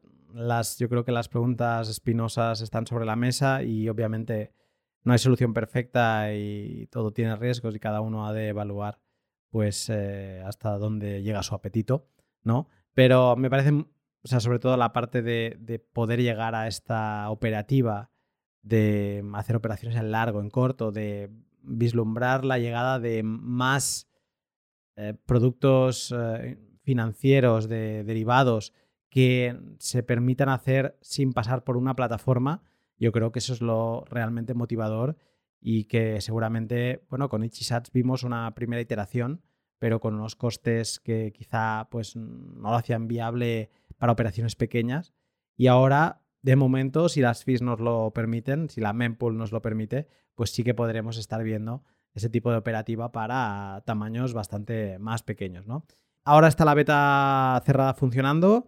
Eh, ¿Aceptáis más gente? ¿Os interesa más gente? ¿Cómo se puede participar? Desde luego que necesitamos más gente, queremos toda la gente posible dentro de la beta cerrada. En este momento vamos, vamos abriendo poco a poco el número de personas que, que añadimos a la beta.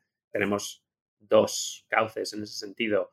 Uno que es en mainnet, ¿no? que ha sido un poco limitado recientemente precisamente por lo que hablábamos de, de los fees. Lo hemos dejado un poco, estamos solucionando una serie de problemas porque ahí realmente como es dinero real, pues tenemos que, no es, hay ciertas cosas que no son aceptables, por lo tanto, pues ahí estamos.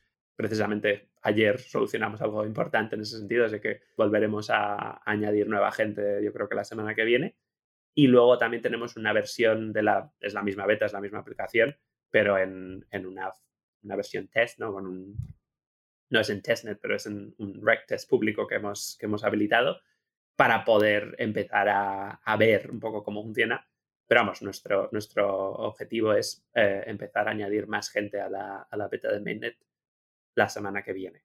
Así que no sé si puedo compartir el link aquí o si puedes enviar. Lo pondré en la descripción. Per perfecto, sí. El, el, link a la página web o a la, directamente a, a, para suscribirse a la beta, ¿no? para, para apuntarse ahí. Y, y, espero que rápidamente nos pondremos en contacto también para, para informar a, a, quien se apunte también sobre todas las cosas que escribimos sobre, sobre este tema, que hoy nos has permitido hablar un montón sobre ello, pero luego también pueden leer un poco sobre ello también, si quieren. Y, y, luego también pues nos gusta tener la posibilidad de hablar directamente con, con, los usuarios que están interesados también un poco para, para saber qué es lo que necesitan y para sobre todo para mejorar la usabilidad ¿no? de, de, nuestra aplicación y, y, nada, tenemos muchísimas ganas de traer a, a cuanta más gente posible, así que apuntaros. Eh, Lucas, ha sido un placer volverte aquí a apretar, que hemos empezado tranquilos, pero luego hay este, no. Muy buenas preguntas, no, muy buenas preguntas. No me siempre. puedo reprimir e ir entrando ahí a, adentro de la cueva. Así que te agradezco que hayas aceptado eh, y más estando en este escenario que sé que estáis trabajando duro en Nueva York. Y nada, agradecértelo de nuevo y seguro que te volveré a machacar en un futuro. Bueno, Habla. pedirte una entrevista, quiero decir. Hablaremos más, seguro, seguro. Gracias, Muchísimas Lucas. Gracias. Un saludo. Un saludo para ti.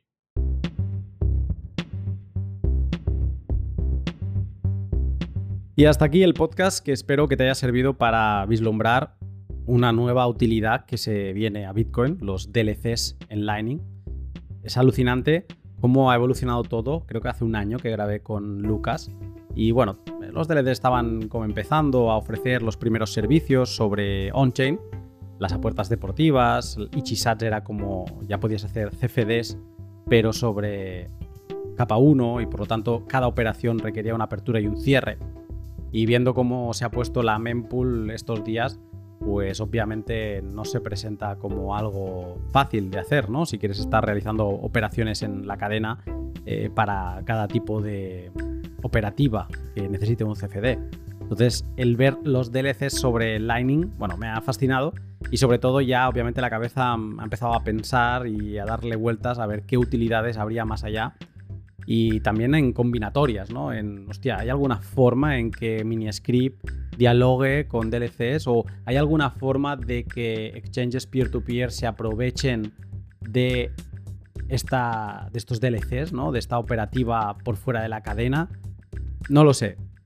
Ahora está todo por explorar y, ver qué posibilidades tiene, pero tengo muchas ganas de poder probar ya en producción, no solo en beta test, eh, Tenten One, y tener esa posibilidad de generar estabilidad también, si quieres, en algunos satoshis para no perder, ¿no? Eh, para sortear esa volatilidad vía producto financiero. Espero poder liar a Lucas de aquí un año o el tiempo que sea necesario y que me siga contando cómo va evolucionando y a ver si algún día vemos esos futuros y opciones que me contaba Carlos Santiso el verano pasado en un pod que me encantó pues a ver si los podemos ver fuera de una plataforma centralizada y el, Bitcoiner pues puede también, ¿por qué no?, utilizar esos derivados financieros de la forma que más le guste, sin custodia, sin depender de nadie, sin que esos satoshis puedan ser sometidos a un secuestro de KIC o a la censura de un actor estatal. Vamos ya con la sección de Lightning, que es la sección del valor por valor, que es la actitud inspirada en el padre de los podcasts, en Adam Curry, y que se basa en que si algo te aporta valor, pues ponerlo en cifras y hacérselo llegar al creador de ese contenido. No hay más, es así de simple. Puedes hacerlo vía tesoro, son los ads, vía tiempo, dando una mano con un retweet o una recomendación, o con tu talento, en lo que sepas y puedas ayudar. No sé, si sabes de webs, pues a lo mejor le puedes echar una mano con la web a, ese creador de contenido que te gusta. Desde la última sección de valor por valor, que es del L189, o sea, hace dos programas, he recibido mensajes vía bus de Dr. Jones Klaus, Camo Whistle, Tadpole, Camarero Lightning, Chisats, Machiavelli, Ngierebos, Ngierebos, Ngierebos, Ngierebos. Bueno, que me corrija, por favor. Quentin, que me lo envía desde Noster. Nepska, Svens 101, Garchosaurio, Darthcoin, Santochi Nakamocho, Marcelus, Diego Soyu, Satoshi 2140, Torne, La Otra NBA, Ma, Cara B, Golden Sat, MX 2008, el Alex BTC, E Alvar 13, Julio Cash, Blue Links, Ludo Navegante, eh, Hacker Calcoin, Miyagi Sat, Calcoin, ya lo he dicho, ¿no? Sí, lo acabo de decir, de hecho, pero. David, eh, David Pamelochi, Pic, Festa Loca 1952, Nocoiner GZ, Brady 6, Snowman, Ye Moralejo, Enrique 747, Erbuitre, Christian, Magister Nihilum, Stacking Sats JS, Trevi, Bit 2140 y Bebop 2077. Ha habido cuatro usuarios de Fountain que no se han cambiado el nombre y luego cinco anónimos que ahora hablaré de ellos. Han crecido estos anons creo, y es por, porque mucha gente se ha lanzado a empezar a utilizar Blix, lo que me hace muy contento, porque eso significa que más gente empezando a utilizar Lightning de forma soberana. Utilizar Fountain está muy bien, porque yo lo utilizo y también tengo sats y lo voy recargando mes a mes para seguir aportando valor a los podcasts que escucho, pero no podemos olvidar que es una solución custodia. Entonces, eh, sé que mucha gente lo utilizáis Fountain y está bien, simplemente tenéis que saber que lo que podéis ahí, si son 10 dólares o 20 dólares, que puede ser que algún día lo perdáis porque Fountain se va o porque Fountain pone un KDC o lo que sea, ¿no? Pero mientras tengáis eso claro, pues no pasa nada.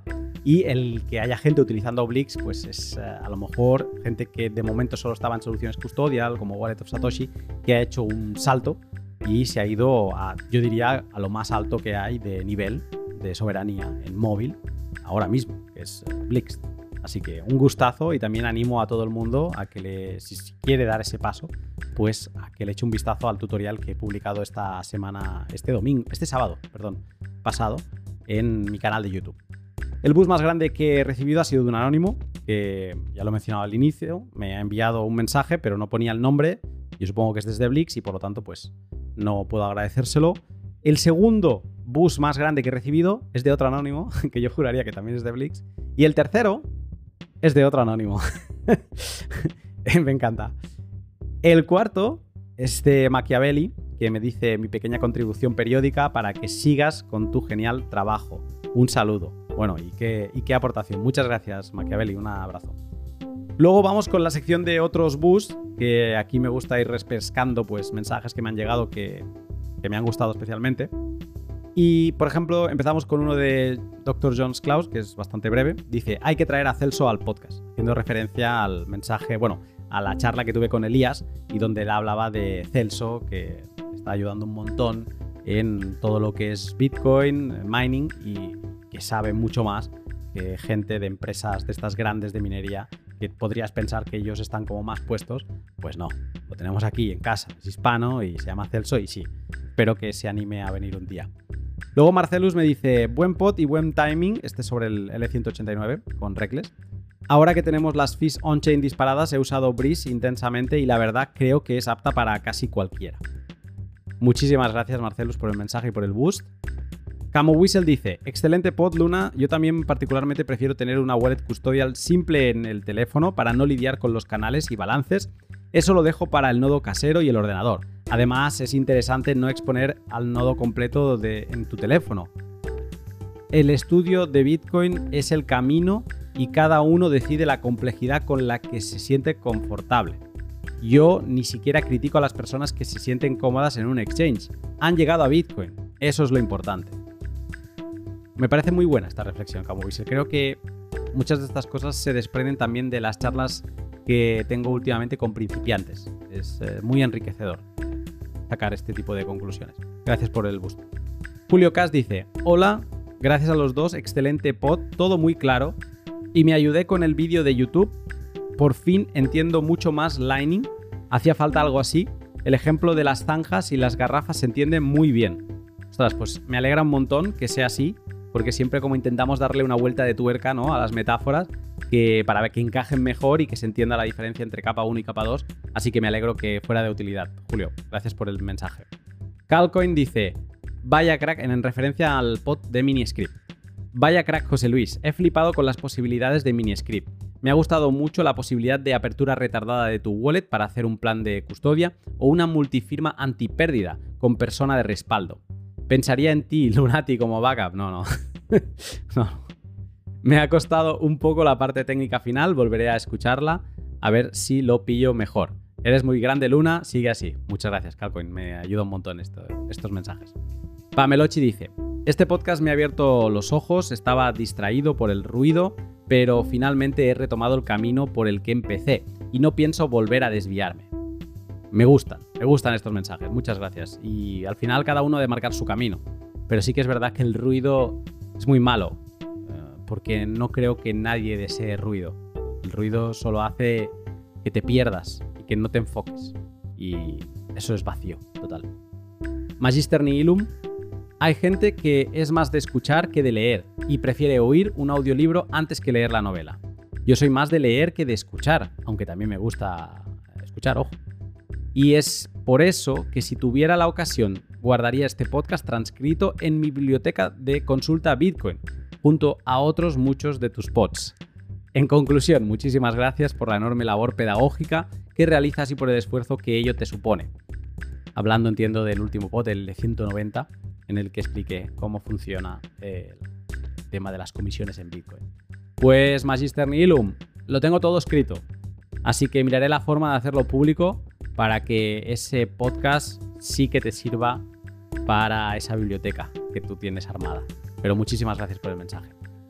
Y cierro con Roberto R, que dice, gracias por tu trabajo, por tu tiempo y porque estos sats no son míos, aunque lleguen por estar aquí y haber seguido los consejos de cómo podemos valorarte. En ese caso, Fountain.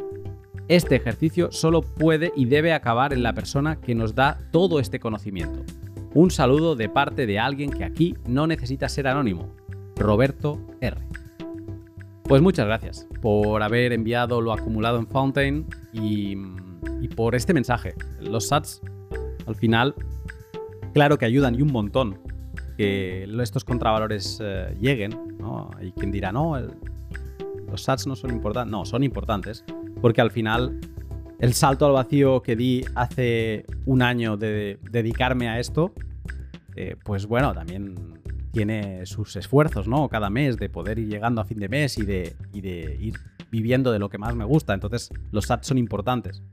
Pero se agradecen un montón este tipo de mensajes para ver que el contenido realmente gusta, que funciona y que crea un valor en vosotros porque yo a veces me puedo liar la manta a la cabeza. Venga, voy a hacer un pod sobre cómo funcionan las comisiones en Bitcoin. Venga, toma ahí densidad. Pero bueno, es gracias a vuestros comentarios que veo si realmente la he liado mucho o no, o si estaba bien y mi idea era acertada. Así que los agradezco un montón. Y bueno, hay un montón de mensajes más si os habéis fijado en la cantidad de nicknames que salían de los contravalores recibidos en estas dos semanas, y también hay gente que repite. Hay gente que me envía como en este periodo de dos semanas me ha enviado como cuatro contravalores. Así que muchísimas gracias a todos y me leo todos los mensajes y es de las mejores experiencias que puedo tener. El preparar un pod porque así me siento y me obligo con la sección de valor por valor a repasarlo todo, no dejarme una coma. Y buah, es de las mejores sensaciones. Acabas de ahí y estás hinchado, como un globo, de, de, vuestros mensajes. También con críticas, ojo, ¿eh? también con pues sugerencias. Así que muy agradecido por todo ello. Y nada, yo seguiré trabajando y si nada se tuerce, aunque estos días un poco pre-Praga voy un poco de, de culo llegando a todas las cosas, pero si nada se tuerce, te saludo en una semana.